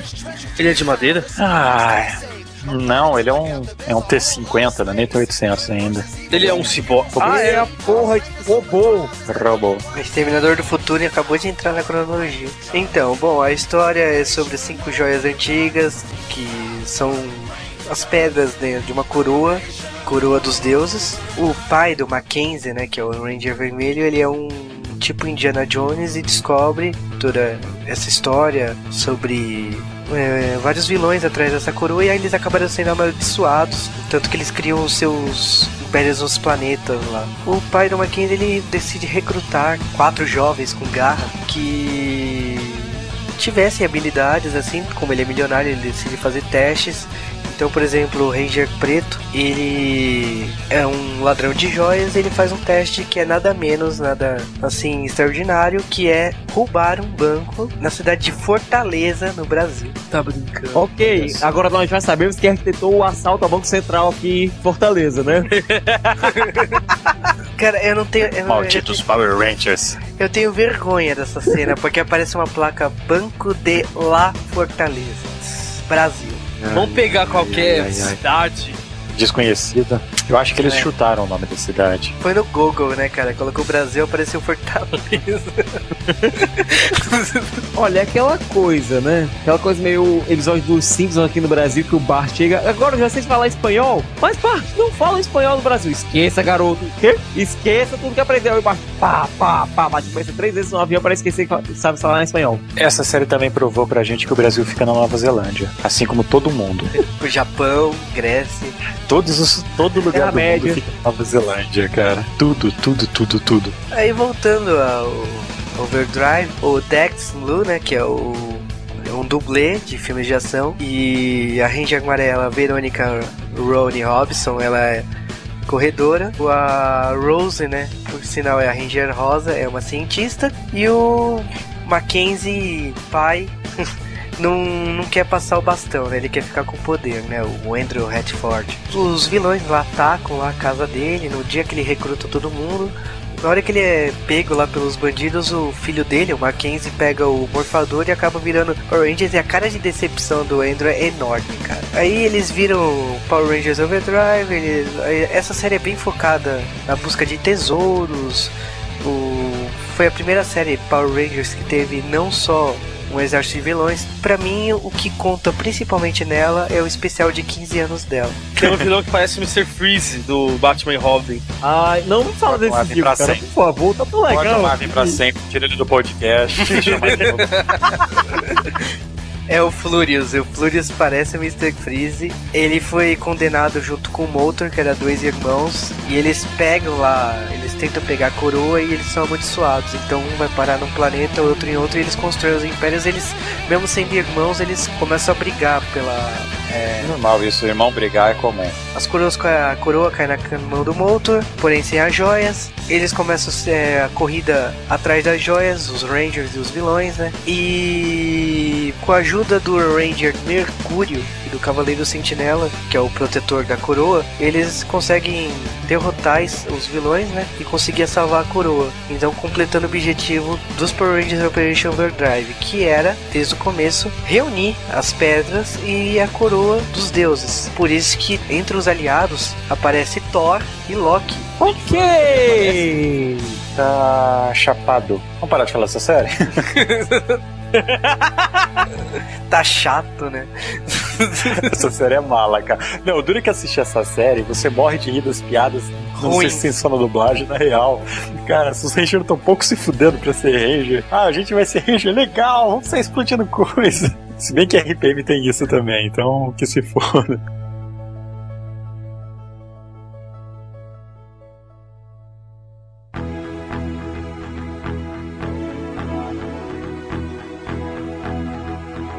A melhor coisa dessa série é o especial de 15 anos. E ela começa justamente porque aparece nada menos do que o filho de Lord Zed com Rita Repulsa. Horrível! muito feio, é muito. A ideia, pelo menos, é bacana, né? Ressuscitar um vilão antigo, blá blá blá. mesmo A ideia é. Não, a pergunta que não quer calar. A série da temporada seguinte ignorou que Rita Repulsa virar uma mãe mística. Por que, que a mãe mística não destruiu esse porra? Temporada Eu anterior. acho que pelo menos quiseram ignorar que existiu Força Mística por um período, se não fosse a participação do Ranger Verde lá. Existiu força. Do que, que você tá falando? Não conheço essa série, não, Força Mística. Exatamente. É, isso. O filho do Lord Tá. Zed, ele tem um plano genial, que é unir os vilões. Então Flurious e o Motor fazem uma parceria por um momento. E não só isso, eles conseguem destruir os poderes dos Rangers. O filho do Lord Zed consegue destruir a sincronia dos poderes dos Rangers da rede de morfagem. O que, aliás, é uma ótima coisa que eles voltaram a falar da rede de morfagem, que é um dos conceitos mais interessantes do Power Rangers, que nunca foi explorado de devida maneira, que foi explicado que a rede de morfagem, na verdade, é o poder restante da fricção entre o bem e o mal, da luta eterna entre o bem e o mal. Era um conceito muito bacana, que podia ser muito melhor explorado, mas que nunca foi. Porque é Power Rangers, eles nunca exploram as ideias legais. Bom, como os Rangers perderam os poderes, o Cavaleiro é o Cavaleiro Sentinela, Sentinela. ele recruta os Rangers de outros tempos, então ele escolhe o Brilliant, que é o cara do SPD, que na verdade era o verde, e agora Ele era o verde, foi promovido pro azul e depois pro vermelho, e ele explica isso lá, e eu ri muito dele explicando, cara. o Shader, que era o Ranger místico verde, e, Quem? Não conheço. e agora a melhor parte da equipe. Kira, Ah, a Dino, é. a Dino Ranger Ah. e o Thor Ransom, que é a Ranger do Vento Azul. Ah, Mas quem ah, fizeram isso com a gente. Como, ai meu Deus, cara, como o mundo é feliz. Mas quem lidera? Eu vou assistir esse Beleza, episódio cara? quando Quem lidera? Ah, botaram, botaram o Bridge Não, quem lidera? como vermelho. Tem- Não, Não falei de. Eu- tem o Adam ainda nesse time. é, Então, quem lidera é o, Tom, é o Tommy, não, é o Adam. Por que o Tommy não? é o Adam Devia ser o na Tom. falta de toque. O Tommy estava. Devia, mas O Tommy estava brigado com a Disney, então o plano B foi chamar o Adam, que usou a moeda Que, aliás, quebrada do poder. Não, peraí, peraí, peraí. Ele já tinha usado aquela moeda quebrada do poder antes. Não estava tão quebrada assim, ela só estava instável. O Jason conseguiu usar aquela moeda do poder lá em Eternamente Vermelho. Portanto, subtém-se que aquelas moedas podem ter sido consertadas de algum modo. Como teve o Cavaleiro Sentinela no meio dessa história toda, subtém-se que o Cavaleiro Sentinela conseguiu consertar a moeda do Adam. Ou é tudo besteira. Ou é Power Rangers e a gente tá tentando botar lógica onde não tem. tá. Mas pelo menos essa- esse fiapinho de lógica. Pronto. Mesmo assim, quem assistiu essa série, viu esses Rangers aí, aliás, acho que a galera vibrou com o Adam, que acho que é o único Ranger de todos os que estão citados aí que é pré-Disney, né? Aham. Dessa equipe vintage, dessa equipe E vintage. que sabe lutar, né? Aí ele é o Adam, ele é o Adam, cara, ele é foda. ele não é o Tommy, mas ele é foda. o duro é quando você vê fanbase do Power Rangers na época Saba, o, o Adam ele só perde no número de fãs pro Tommy. É, a fanbase do Adam é absurda, ele é, ele é muito adorado entre os Rangers. Até porque o Johnny Young Bosch, além de lutador, ele também dirigiu um filmezinho tosco dele lá. Inclusive junto do Quantum Ranger, do Eric lá de Força do Tempo, aliás, de, é, de Força do Tempo. E o cara luta, o cara dirige, o cara dubla. Ou seja, o Johnny Young Bosch é foda. O cara é foda, cara. Quero ver se ele bate nos carinha MMA. Quero ver, quero ver. Vamos lá. Eu quero ver ele desafiar o Van Damme pra uma luta. O Van Damme tá. Quem, o Adam ou o Tom? O Tommy pode desafiar o Batman, que eu acho que dá briga, cara. Agora é aquela coisa, né, Eu não gente? sei. Como teve aquela confusão toda com os direitos e blá blá blá, eles não podiam utilizar Go Go Power Rangers, que foi um major turn off. Foi triste, cara. É, a transformação do Adam é muito estranha nesse episódio. Ah, Visualmente até bacana. O problema é que não é Go Go Power Rangers. Toca uma musiquinha meio genérica lá, mas tudo bem. tirando o Harry Potter, cara, essa é a equipe mais legal de Power Rangers que eu já vi, cara. É Eu assistiria uma série com essa equipe amarradão, cara. Mas você ignora, você ignora o verde, tá ligado? Você faz ele ficar invisível também. Sei lá, por quem que eu trocaria ele, cara, Ah, agora cara, sempre vivo. tem um apagado. Põe o Tommy lá, põe o Tommy lá, põe o Tommy lá. Não, porque o Adam tem que ser o líder dessa equipe, cara. É verdade. Ah, sei lá, cara. É aquela É, coisa, verde cara. Tendo a Tori e tendo a Pronto, fechou. Eu, con- Tá lá, pronto, já era, não precisa mais ninguém. eu concordo. Chama Cara, Astronema, pronto. fechou. Concluindo aí. Vou fazer um Forever Pink logo, cara. Cadê o meu Forever Pink? Agora a Saban pode realizar esse sonho pra você, quem sabe. Voltando à história aí, o time dos sonhos, né? Que é, vamos dizer assim, eles conseguem ser tão bom ou até melhores que a Operação Ultraveloz, né? Na minha opinião, melhores. E, É, e não é muito difícil. É, e aí os Rangers lá da Operação Ultraveloz e faz aquele drama, ah, vou desistir de o Ranger, enquanto tem esse esquadrão não preciso da gente, blá blá blá blá. O... E não precisa mesmo, não. Por mim podia Concordo, fora. concordo, concordo. A gente podia fantasiar e falar que termina aqui, cara. Isso daí fica assim mesmo. Bom, aí o Adam decide nada menos do que pra ajudar a Operação Ultraveloz, ele vai até Alameda dos Anjos. Eles chegam em Alameda dos Anjos. Bem-vindo à Alameda dos Anjos. Eles estão dentro de um Depósito de um depósito. um monte Eu de acho que foi o caixa. seguinte, de tanto destruir aquela cidade, de tanto acabarem com aquela cidade toda, resolveram fechar, fecha a conta, passa a régua, volta tudo no depósito, sobrou na cidade e pronto, fechou. Eles acham lá uma caixa de madeira pintada de preto, com um raio do símbolo do primeiro Power Ranger. E lá chega, é, leva lá pra base, o Andrew monta e é nada menos do que o Alpha 6. E o Alpha 6 conserta a rede de morfagem e os Overdrive volta ser Rangers. Tava indo tão bem, tava indo tão bem, cara. O Alpha 6 não tava em Illinois? Não, é o Alpha 5 que tem. Não, o Alpha 5 está lá naquele planetinha do Masked Rider. Isso. O Alpha 6 ficou em Illinois junto com os Rangers da Galáxia Perdida. Resumindo, um furo de roteiro absurdo seria o Alpha 7. É o Alpha Era o 7 Alpha que 9, foi eles pro- olharam ao contrário. Existe alfas a dar com pau ali. Existe uma pequena referência aqui na conversa com o Adam e o Adam toma um susto de descobrir que o Tommy virou cientista. Nós também. E aí, tipo assim, ele explica lá que ele abriu um dojo. Aí, tipo, no final do episódio, tem a batalha final, os Rangers vencem. Ele brinca lá que ele vai levar o Alpha 7 para o dojo dele, que ele virou um sensei lá em Alameda dos Anjos. Ok, vamos dizer o seguinte: você é um aluno de artes marciais, você vai num dojo pra treinar artes marciais, e você descobre que o assistente do seu sensei é uma porra de um robô. Partir do momento que você sabe que o Sensei é um Power Ranger, É, aí você ignora a porra do robô, né, cara? E o robô falando ai, ai, ai, ai, ai. podia Aí ser você pior. ignora Ele o Power podia falar yo, cara. yo, yo. Ah, cara, esse especial é legal. Tem o Adam grita amor fenomenal quando usa o machado. Mas todo mundo olha pra eles estranho, né? Os anos 90 acabaram, cara. Ninguém ouve mais Nirvana.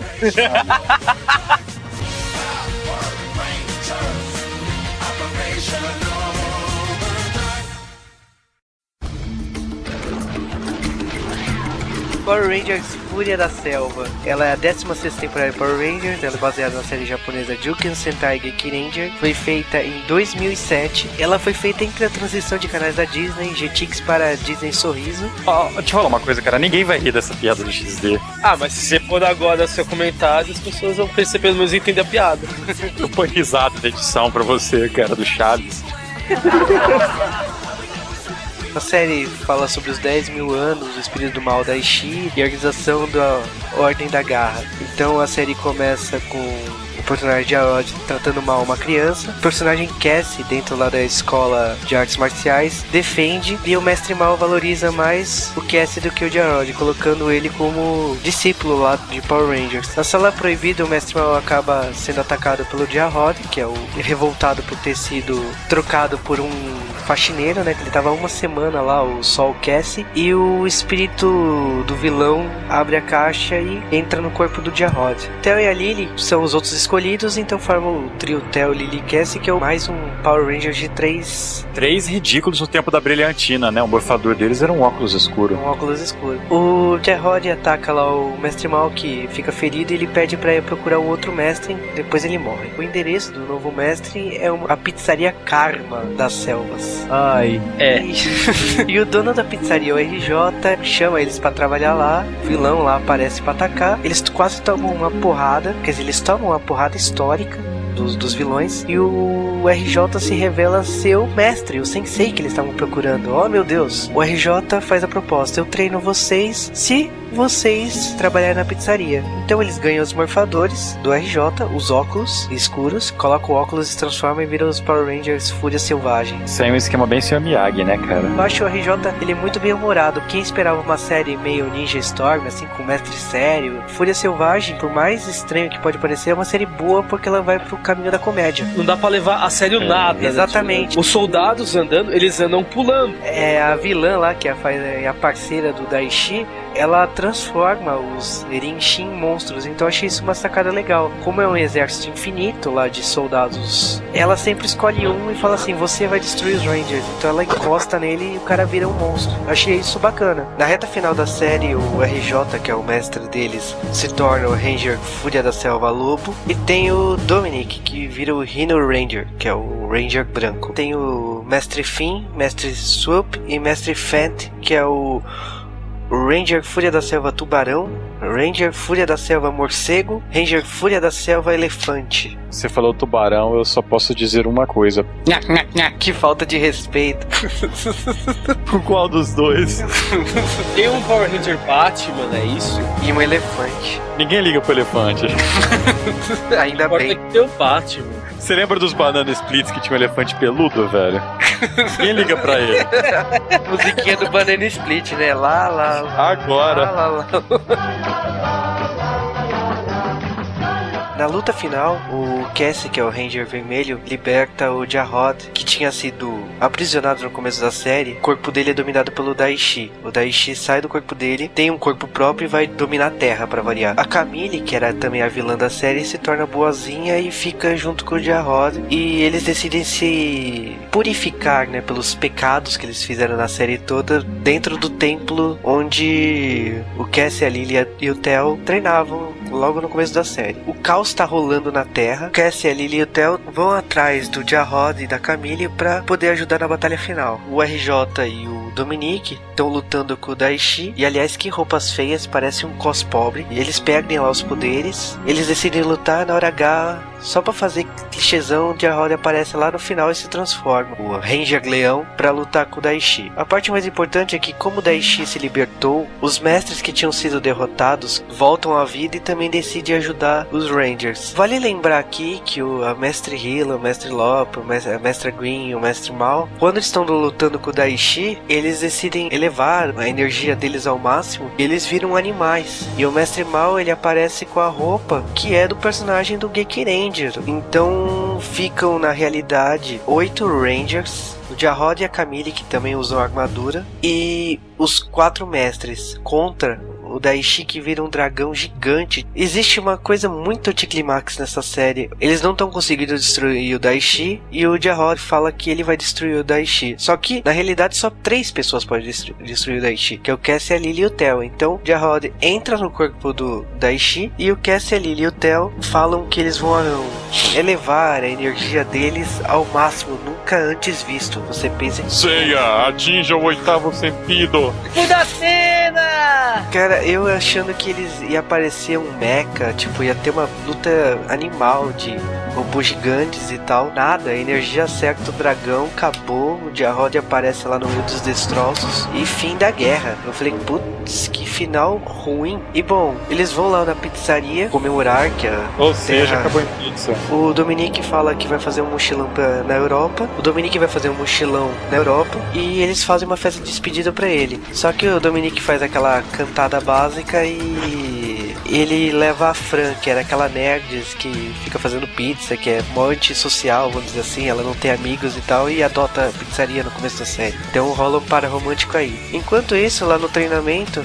na hora que o, a Lily e o Theo ficam juntos, discretamente, o Theo convida ela pra um jantar romântico aí, tipo a Lily dá aquela olhada e fala assim, por que, que você demorou tanto? Então também vai ter um casal aí. Sei lá, eu achei que o último episódio é muito curto, muito acelerado pra pouca coisa, assim, tipo, acabou e nem parecia que o vilão tava destruindo o planeta Terra. A impressão que tem do que você falou é realmente é uma novela da Globo no final. Não, só faltou ter filhos, gravidez, casamentos, não, não faltou mais nada.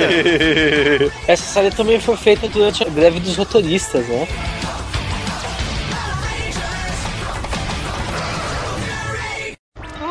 De computador criou exércitos de soldados robôs e passaram a controlar o nosso mundo. Ainda resta um lugar onde podemos estar a salvo. A cidade protegida de Corinto. A única esperança que nos resta são os Power Rangers RPM, que é aquela banda do Paulo Ricardo.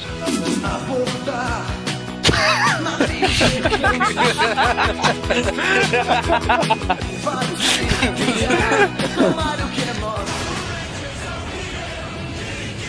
de uma pessoa que só conhece o seriado dos anos 60 do Batman. Aí você apresenta, ó, fizeram um filme. Aí você mostra aquilo. Essa é a comparação entre tudo o que já foi feito em Power Rangers com Power Rangers RPM. A história se passa num futuro não muito distante. Ela não é da mesma cronologia do resto dos Power Rangers. E ela se passa depois que um vírus destruiu o mundo. Só sobe uma cidade, que é Corinto. No primeiro episódio aparece os sobreviventes da raça humana voltando para essa cidade. Dois anos depois, surge uma pessoa do carro e é abordado por outra pessoa. Ela tenta assaltar ela com cano de escapamento, como se fosse uma arma. Esses dois vão pra cidade, descobrem como é que chega lá. Ela tá é, rodeada de robôs maus e são ajudados pelos Power Rangers RPM, que é um trio aí. Com o tempo eles descobrem que um dos caras que chegou, o Dillon, ele é meio homem, meio máquina. Eles dizem que é algo normal nesse tempo, né? Antes de o mundo ter sido invadido pelo vírus, humanos tinham pedaços do corpo substituído por máquina. Essa série ela já começa bem diferente de todas as outras, porque a gente nem olha quem são os Power Rangers, normalmente a gente começa com os Power Rangers ou com o Ranger vermelho, e nessa série o foco é no Ranger preto e no verde, né, na minha opinião. Concordo plenamente. O protagonista dessa série é o Ranger Preto. A Ranger amarela tem a personalidade de um alicate. Ela termina a série, você nem lembra que ela tava lá. O Ranger que ela é um ele interesse tem... amoroso do cara, né? O Ranger azul, ele tem um sotaque muito louco de, de escocês dele. e Tem um episódio que conta o passado dele, é hilário. Dele sendo demitido e a cena do coração valente, eu tô rindo até hoje internamente, cara. O verde é uma vermelho- cara. Você nunca... O vermelho não tem o personalidade vermelho, alguma, ele, cara. é, Ele- ele só é, ele só quer provar pro pai que é alguém, mas não tem personalidade. É aquela coisa, Olha, né, cara? Os personagens negros do Power Rangers, principalmente quando eles são vermelhos, sei não, eles são tão apagados. Uhum. O que teve mais personalidade foi o Jack lá em SPD. O TJ era um cara que foi Não, assado o, Jack, o Jack até tem bastante personalidade, né, cara? Agora o preto e o verde roubam a cena. O verde, na minha opinião, foi o melhor Ranger.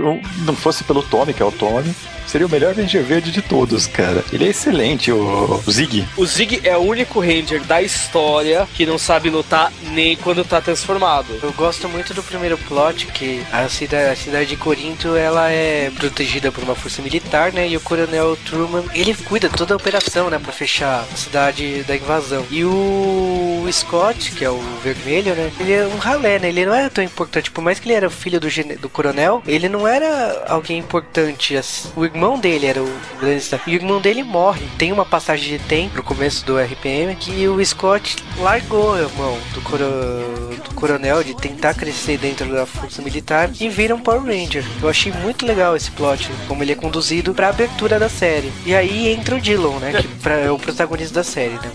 Você falou nisso, mas essa série também é legal porque aparece o primeiro episódio, aparece um monte de cenas e você não entende nada. Lá pelos episódios 5 em diante, eles fazem uns episódios só de flashback e conta exatamente das cenas que você não entendeu do primeiro filme, do primeiro episódio. Eu achei isso muito bacana. Não, é aquela coisa, você começa a conhecer os personagens. Eu acho que desenvolvimento de personagem em Power Rangers existiu em espaço e ainda foi só pro Andros e pro Astronema e pro Zane. Foi ter desenvolvimento de novo em SPD e ainda não tanto. Em RPM você tem um desenvolvimento absurdo. Logo nos primeiros episódios, é o que você falou, bem legal. Acontece no primeiro episódio assim, e você não entende quem são os personagens, o que são, o que eram. Tem um resgate de um ônibus, né? Logo no começo, antes da passagem de tempo, e você não entende nada. Eles começam a pegar cada cena, cada personagem da, desse Uhum. episódio e começam a desfragmentar. E, e sempre volta, eles vai e, e reconta dali. Então é genial. Olha, não, na minha humilde opinião de cientista da computação, que eu não sei nada sobre é, como contar uma história numa, numa tela, eu achei muito bem feito. E vou falar que quando a primeira vez que eu assisti, eu tava assistindo totalmente, ah, é Power Rangers, eu não vou gostar. Quando começou a rolar os créditos com a série passando, não ficou a tela preta e terminou, eu não sei pra vocês, mas aquilo pra mim foi um negócio tão novo, nunca tinha visto aquilo que me chocou, cara. É todos os episódios, você tá no final da série assim e começa a rolar os créditos e a série passando. Não, e eles Eu sempre fazem, eles sempre fazem uma tensão enorme, cara. Às vezes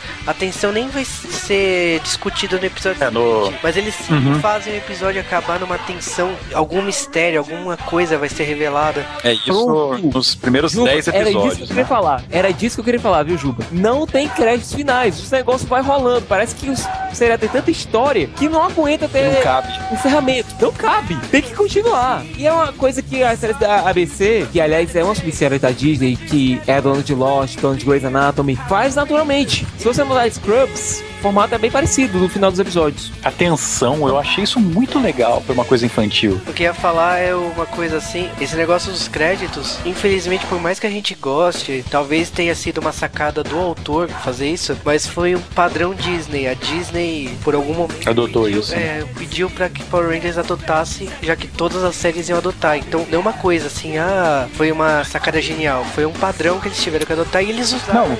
essa sacada genial de subir os créditos, É, não, não, os não. créditos. E funcionou bem. E a série, ela tem um- essa tensão, vai carregando. Tá bom que ela fica, depois, acho que do décimo episódio, ela vai ficando mais boba. É, mas é quando tem a mudança Exato. de diretor. A série teve que ter uma pegada alta no começo, depois deu uma caída e depois foi subindo de novo no final. Agora, uma coisa que eu acho bizarro nessa série são aqueles gêmeos lá, cara.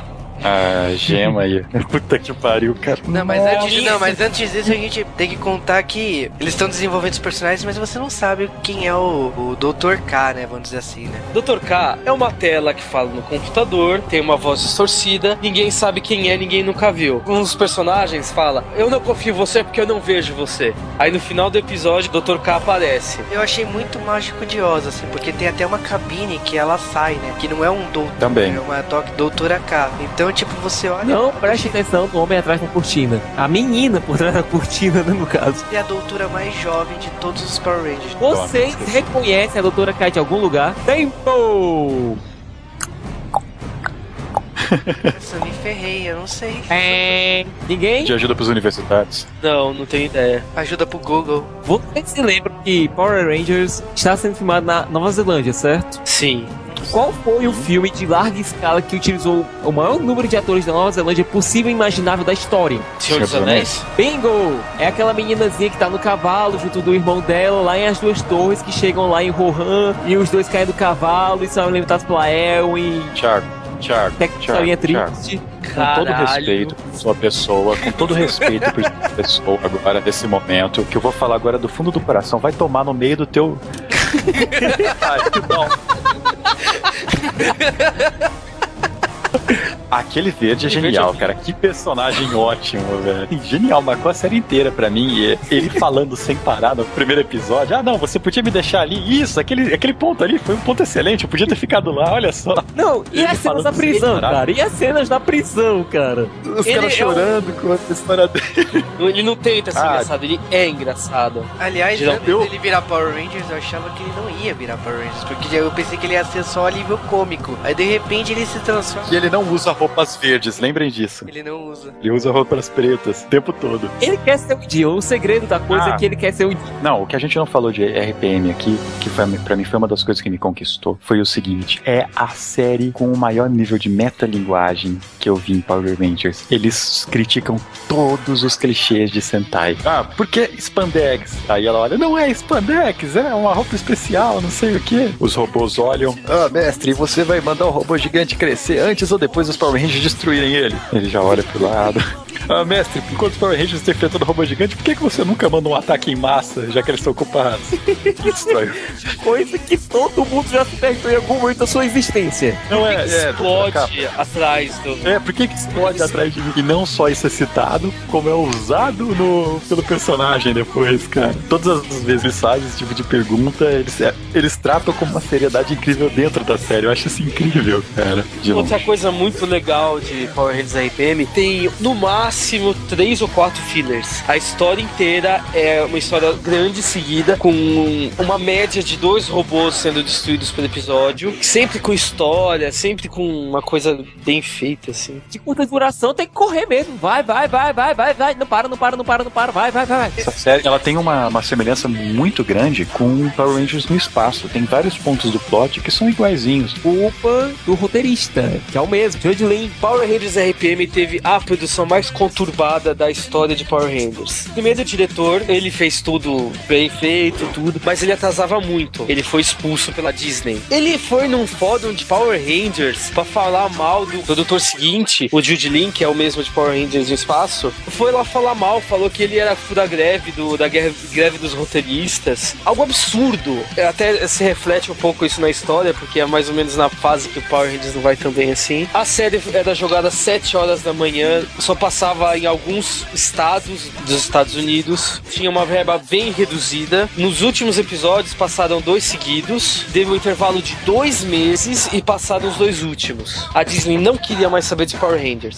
Nessa época, quando o Power Rangers RPM foi anunciado, o produtor já tinha falado: essa é a última série, acabou, é o game over. Não, não vai ter segunda chance. Porque a Disney já queria cancelar a produção de Power Rangers já fazia uns 3 anos. E o RPM é assim: eles queriam substituir por desenho animado. Uma sugestão foi fazer o Mighty Morphin versão desenho. Não deu certo, não sei o que aconteceu e tal. Eles continuaram produzindo Power Rangers. E RPM foi assim: game over, acabou. É a última chance, e por isso que talvez a série tenha sido tão diferente das outras, porque eles fizeram, ligaram um foda-se, vou dizer assim a é, verdade. é uma história bem parecida com o espaço também, né? Vale a pena ver. Ela tá passando atualmente na, na TV a cabo, Ela tá sendo reprisada agora. então tá sendo reprisada. Vale a pena assistir. Assistam, acordem de madrugada, percam seu trabalho e vão assistir. No final da década de 80 teve uma série Capitão Power. É muito similar a alguns pontos de roteiro, na verdade, pontos de cenário com essa série do Power Rangers. Na minha opinião, ela é um proto Power Rangers. É do mesmo cara que fez Babylon 5. Põe No aqui. episódio 15 desse, dessa série tem uma coisa muito legal que eles usam um ônibus e até eles xingam assim, ah, esse ônibus tem valor sentimental e tal. E o ônibus na lateral do ônibus tá escrito Go Onger. Go Onjar, como o pessoal não, não sei se sabe, é o nome da série original, Indiana Sentai Go Onjar. E eu achei uma referência muito bacana, porque eles usam esse ônibus durante uns dois episódios até destruir e, e ficam falando o tempo todo. Eles até questionam que nome é esse, Go Onjar? E é muito legal a referência à série Aí japonesa. eles, aí eles perguntam, que, de que ano é esse, esse, essa van? De 1975, que é a- o ano de exibição do, de Gorendia. Primeira série de Sentai no Japão, Goranger, é de 1975. Foi muito bem sacado. Power Rangers RPM é a aberração, né, das séries. Os caras são bons, tiveram outros empregos depois. Assistam RPM, vale a pena. Vale acima de qualquer Power outra Rangers- coisa. Power Rangers RPM é muito bom. E é uma série que você quer que a cena de ação passe logo pra você ver a história rolando, cara.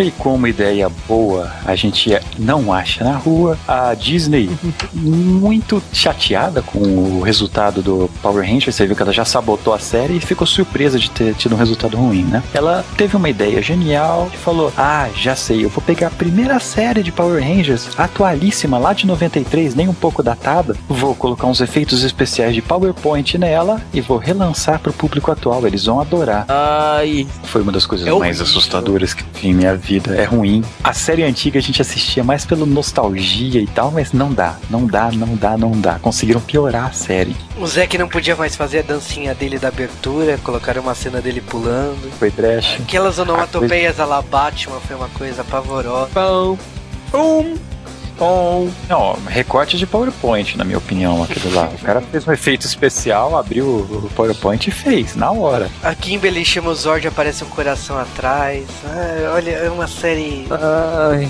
Não, não tem É. nem o que comentar. A única coisa E- que valeu foi os brinquedos, que lan- relançaram todos os bonecos. É, relançaram. E aí o pra que quem não aconteceu? completou o Megazord, agora pode completar. Ou não, porque eles lançaram em outro tamanho. É eu.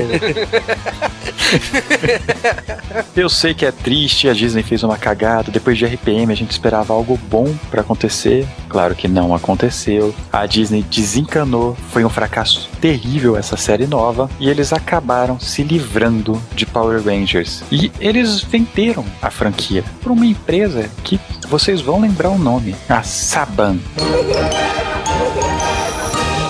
Que foi a empresa Tudo que é velho fica novo de novo. E a Saban já prometeu uma série A gente ainda não sabe do que a Saban, a Saban Brands, né, que é a nova empresa da Saban, que série que ela vai adaptar, se é Shinkenger, se é o Ghost Sager, que é a série desse ano. A série agora foi pra Nickelodeon, eles assinaram um contrato de exclusividade, todos os episódios da Disney e da Saban, da antiga Saban, agora pertencem à Nickelodeon. Ou eles assinaram um contrato com a Bandai Namco para a produção de jogos, uma coisa que tinha sido quebrada na fase Disney. Power Rangers parece que vai voltar com força total, a Saban já anunciou que 500 milhões de dólares na produção de não só de Power Rangers, mas de outras séries. Eles pretendem voltar a comprar séries japonesas, a produzir desenhos. Caraca, Então, 500 milhões de, de dólares em Power Rangers ia ser Não um é não. avatar, Não cara. seria só Power Rangers, né? Vários produtos que eles estão Tá. eles querem invadir o mercado. Então a Saban vai voltar Nossa. com força total. Eu acho que essa banda nunca usou que em todas as séries que eles fizeram, eles nunca usaram 500 milhões.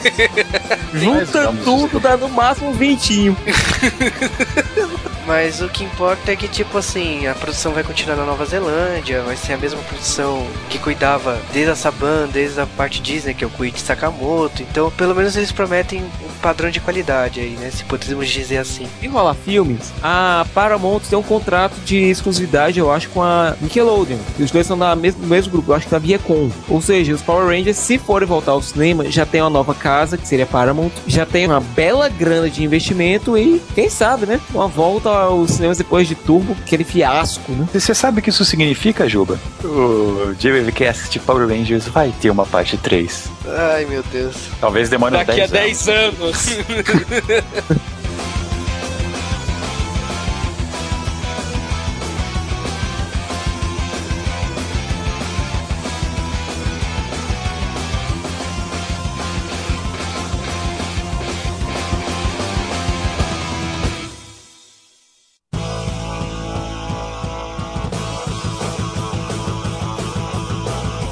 que virou de Power Rangers? Bom, dessa vez existe vida após Power Rangers. Vamos começar com Força Animal, mas eu vou começar com uma notícia bizarra. Lembra quando a gente falou que o Jason não tinha feito um filme pornô? Pois é, o Ricardo Medina, que é o Ranger vermelho da Força Animal, virou um stripper masculino. Ai. Mas isso não é nada. É, o Ranger Azul, ele foi pro Cacete Planeta e adotou o nome de artístico de Hélio de la Penha e... ele era igualzinho, cara, que coisa triste. O Philip de Marie, que era o Ranger Azul, virou ator de novelas lá na, na Austrália. Na Tempestade Ninja, ah, a Sally Martin, ela virou atriz, ela participa de uma série. Essa Shortland Street, essa Shortland Street eu fui atrás e eu descobri uma coisa bizarra. Eu acho que a Nova Zelândia deve ter uns 12 atores, cara. Porque metade dos Power Rangers está nessa Shortland Street. Nem vou citar os outros que estão, eu acho, mas a maioria deles está nessa série. Inclusive, ela é mais conhecida por essa série do que Power Rangers por lá. Você esqueceu de dizer o detalhe principal. Ela aparece pelada nessa série? Não, cara. Então eu não vou atrás. A Kimberly tem um filme que ela aparece, cara, não é pornô. Mas tudo bem. Cadê? É, Agora. O Glenn McMillan, que a gente já tinha falado, ele é brasileiro. E ele largou a mão dessa putaria e virou advogado. Mas grandes merda que é advogado. E depois. É...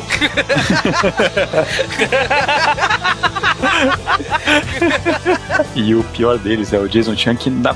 ele talvez esse seja o Power Ranger que localmente, eu acho que na Nova Zelândia foi o que mais fez sucesso. Ele apresentava um programa até pouco tempo atrás, mas sei lá se isso é sucesso, né? A Dino Trovão, a Emma Kate, né, virou cantora de verdade, mas ela conseguiu sucesso até, ela lançou disco e tal, mas não fez nada de relevante. E o Ranger Preto, o Jason Davis e Frank, o Tommy virou lutador de MMA, já lutou e até agora, no momento desse podcast, acho que foram cinco lutas e ele tá invicto. O cara manda pra caramba. Como eu disse, ele é o Tommy, Ele é né? o Tommy. Como os caras- Ah, ele é o Tommy. Em SPD eu achei interessante citar o Matt Austin, que é o seguinte, ele é o único dos todos os atores que fizeram Power Rangers que era fã da franquia antes de ser um Power Ranger. Ele já tinha ido em convenção e tal. Quando ele descobriu que iam filmar um Power Ranger novo, ele fez todo um, uma, uma migué pra conseguir entrar. É, não ele é só fã, mas ele é um nerd do caramba. Ele também é diretor, produtor de, de alguns filmes, muitos documentários. Ele, ele dirige, estrela. Ele é compositor de música. Ele teve uma carreira e ele é um cara que ele vai todo ano na Ranger Con. E ele vai mesmo quando ele não é convidado. Muitas vezes ele aparece lá, não tem nem stand pra ele e tal, e aparece de graça. A Monica May virou uma cabeleireira em Los Angeles, mas whatever. Eu peguei isso daqui porque eu achei ridículo, então eu quis colocar aqui. Olha, de boa, eu queria ela fazendo o meu cabelo. E dando aquela piscadinha, viu? No Fúria da Selva, o Ranger Roxo, o David Latour, ele faz uma série lá, que é o Legend of the Seeker, que, como eu tinha falado, aquela série é, Shotland Street, que metade dos Power Rangers estão, nessa Legend of the Seeker, a outra metade tá. O que chega à conclusão que tem 12 atores de verdade na Nova Zelândia e todos são Power Rangers. E que Não a série é acabou de sério, ser porque- cancelada, aliás. Primeiros atores de Power Rangers. Foi cancelado. É, desse emprego, né? Puta, tudo desempregado agora. em RPM, A Ranger Amarela, que apesar de ter o carisma de uma vela apagando, ela foi escolhida pelo Peter Jackson para fazer um papel bem importante, aliás, em The Lovely Bones, Um Olhar do Paraíso. Ela faz a irmã da protagonista, que é quem tenta lá descobrir a morte, os mistérios por, por trás da morte da irmã e tal. Pelo menos pra frente, ela conseguiu um papel decente.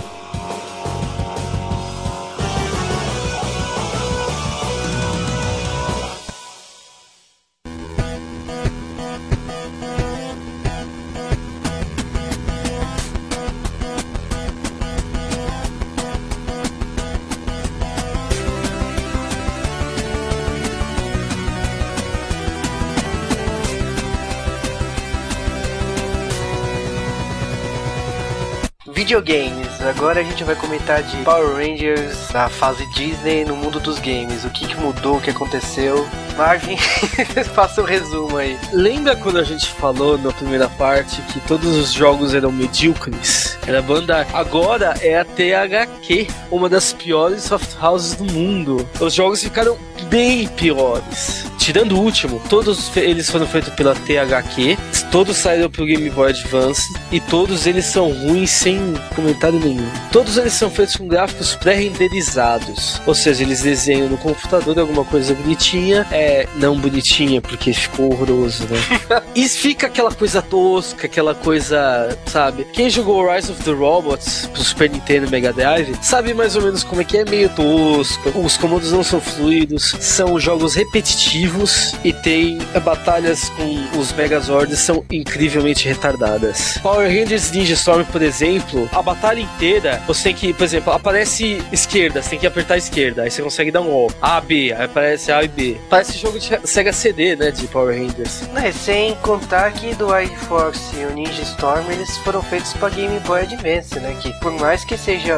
era um videogame portátil da época, não tinha concorrente e tal, mas pô, não foi lançado com grandes expectativas, né? É, esse tipo de jogo só é feito mais pra. Tem, o, tem a franquia de sucesso, vamos fazer qualquer porcaria que vai ter alguma venda. Isso é muito comum no Game Boy Advance, a gente tem jogos da Liga da Justiça que são bem parecidos com esse. Agora, durante o Operation Overdrive, teve um jogo que foi feito pra comemorar os 15 anos de Power Rangers, chamado Power Rangers Super Legends. Aí é um jogo de Nintendo DS, PlayStation 2 e Windows. A ideia desse jogo é reunir todo o elenco da maior parte possível das séries de Power Rangers que foram pelo tempo. Então tem gente de Mighty Morphin Power Rangers, de Power Rangers Galáxia Perdida, Força do Tempo, Força Selvagem, Tempestade Ninja, SPD e, Operação Ultraveloz. Só que as partes deles, primeiro, são dubladas por outras pessoas, são dubladores inclusive de anime, e não é dublado pelo Ranger preto do Power Rangers original. Mas enfim, são dois tipos de jogos, que é do PlayStation 2, do Windows e do DS, e são duas histórias um pouco diferentes. No PlayStation 2, Lord Zed consegue recuperar seus poderes e sua forma antiga e resolve destruir os Rangers pelo tempo. O Omega Ranger, que é próprio do jogo do PlayStation 2, tenta salvar o universo. Inclusive rola umas piadas super toscas sobre ele confundindo com o Omega Ranger do Power Rangers SPD, que, enfim. E os CGs são muito toscos. Não são CGs, né? São imagens aparecendo, ó, ha, vai ser alguma coisa, ha! E é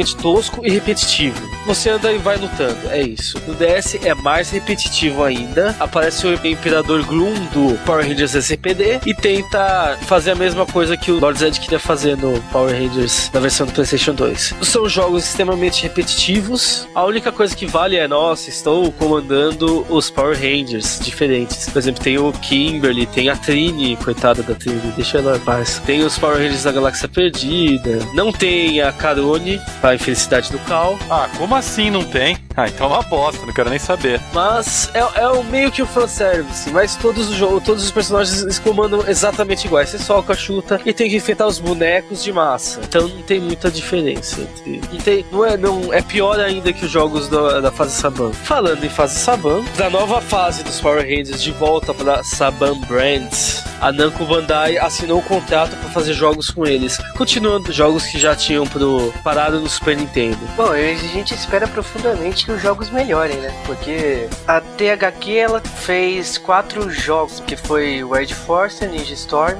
SPD e Dino Thunder. Tirando o Dino Thunder que foi para PlayStation 2, o resto só foi para Game Boy Advance. Esse Super Legends foi feito por outra empresa, né? Que o Marvin já tinha falado. Todos os jogos são ruins, mas não que os outros jogos sejam bons, é que eles são tão ruins que conseguem se superar de tosquice. Eles são feios, o comando é, é incrivelmente ruim. Nossa, são jogos que. sei lá. Que tristeza de ver assim. Você vai esperando alguma coisa boa, vem essa tosqueira. Meu Deus. Agora uma pergunta que não quer calar. A história do jogo Power Rangers Super Legends, ela é melhor que o especial de 15 anos do Power Rangers? Então, é difícil dizer porque, sabe, a, a participação deles dos outros Power Rangers é basicamente dar porrada nos outros. Nesse Super Legends, a maioria é destravável ainda, ou seja, eles não aparecem na história. Da primeira fase, que é uma história só, só tem Power Rangers, Mighty Morphin Power Rangers, não tem Power Rangers L, Power Rangers Turbo, Power Rangers do espaço. Aliás, eles dão um belo pulo, né? Mighty Morphin Power Rangers até Galáxia Perdida. E também alguns personagens são exclusivos de uma versão ou outra. Por exemplo, os dois personagens Time Force que tem são pro DS, não tem pra PlayStation 2 nem pra PC. E fica é uma enfim, é uma experiência. A história não é legal, é Aliás, é tosco isso, né? Levando em consideração que o. É, novidade. A história é sobre viagens no tempo, né? Já que o Lord Zed vai atacar cada esquadrão na sua época, né? Bem, até aí a Rita Repulsa virou a mestre do. Ah, e o filho dele aparece. Ai, meu Deus. É, são jogos ruins, não pensem em ver isso. Vão ver RPM que é muito legal.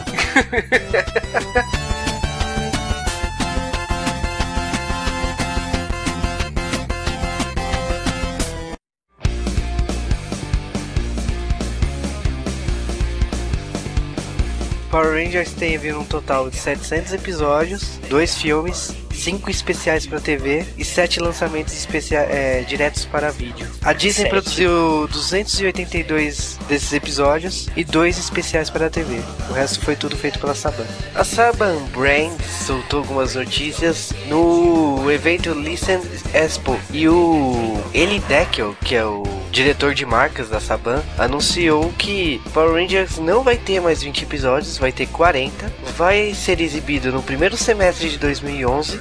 Não vai ser só para televisão, ele vai ter jogos ao mesmo tempo, como também provavelmente pode ter alguns spin-off em outras mídias como o celular.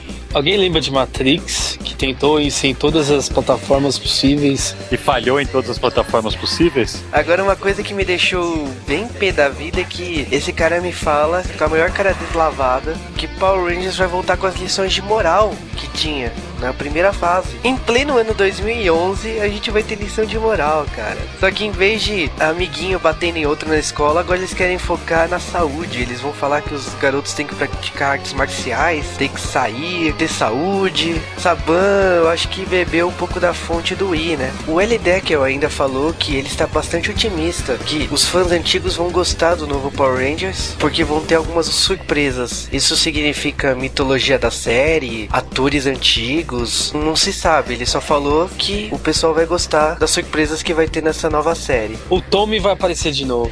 É isso, gente. Ou eles vão reviver todas as galhofadas que tinham na série antiga, né? E acha que os fãs vão gostar disso. Nossa, eu vou vomitar se alguém falar amor fenomenal.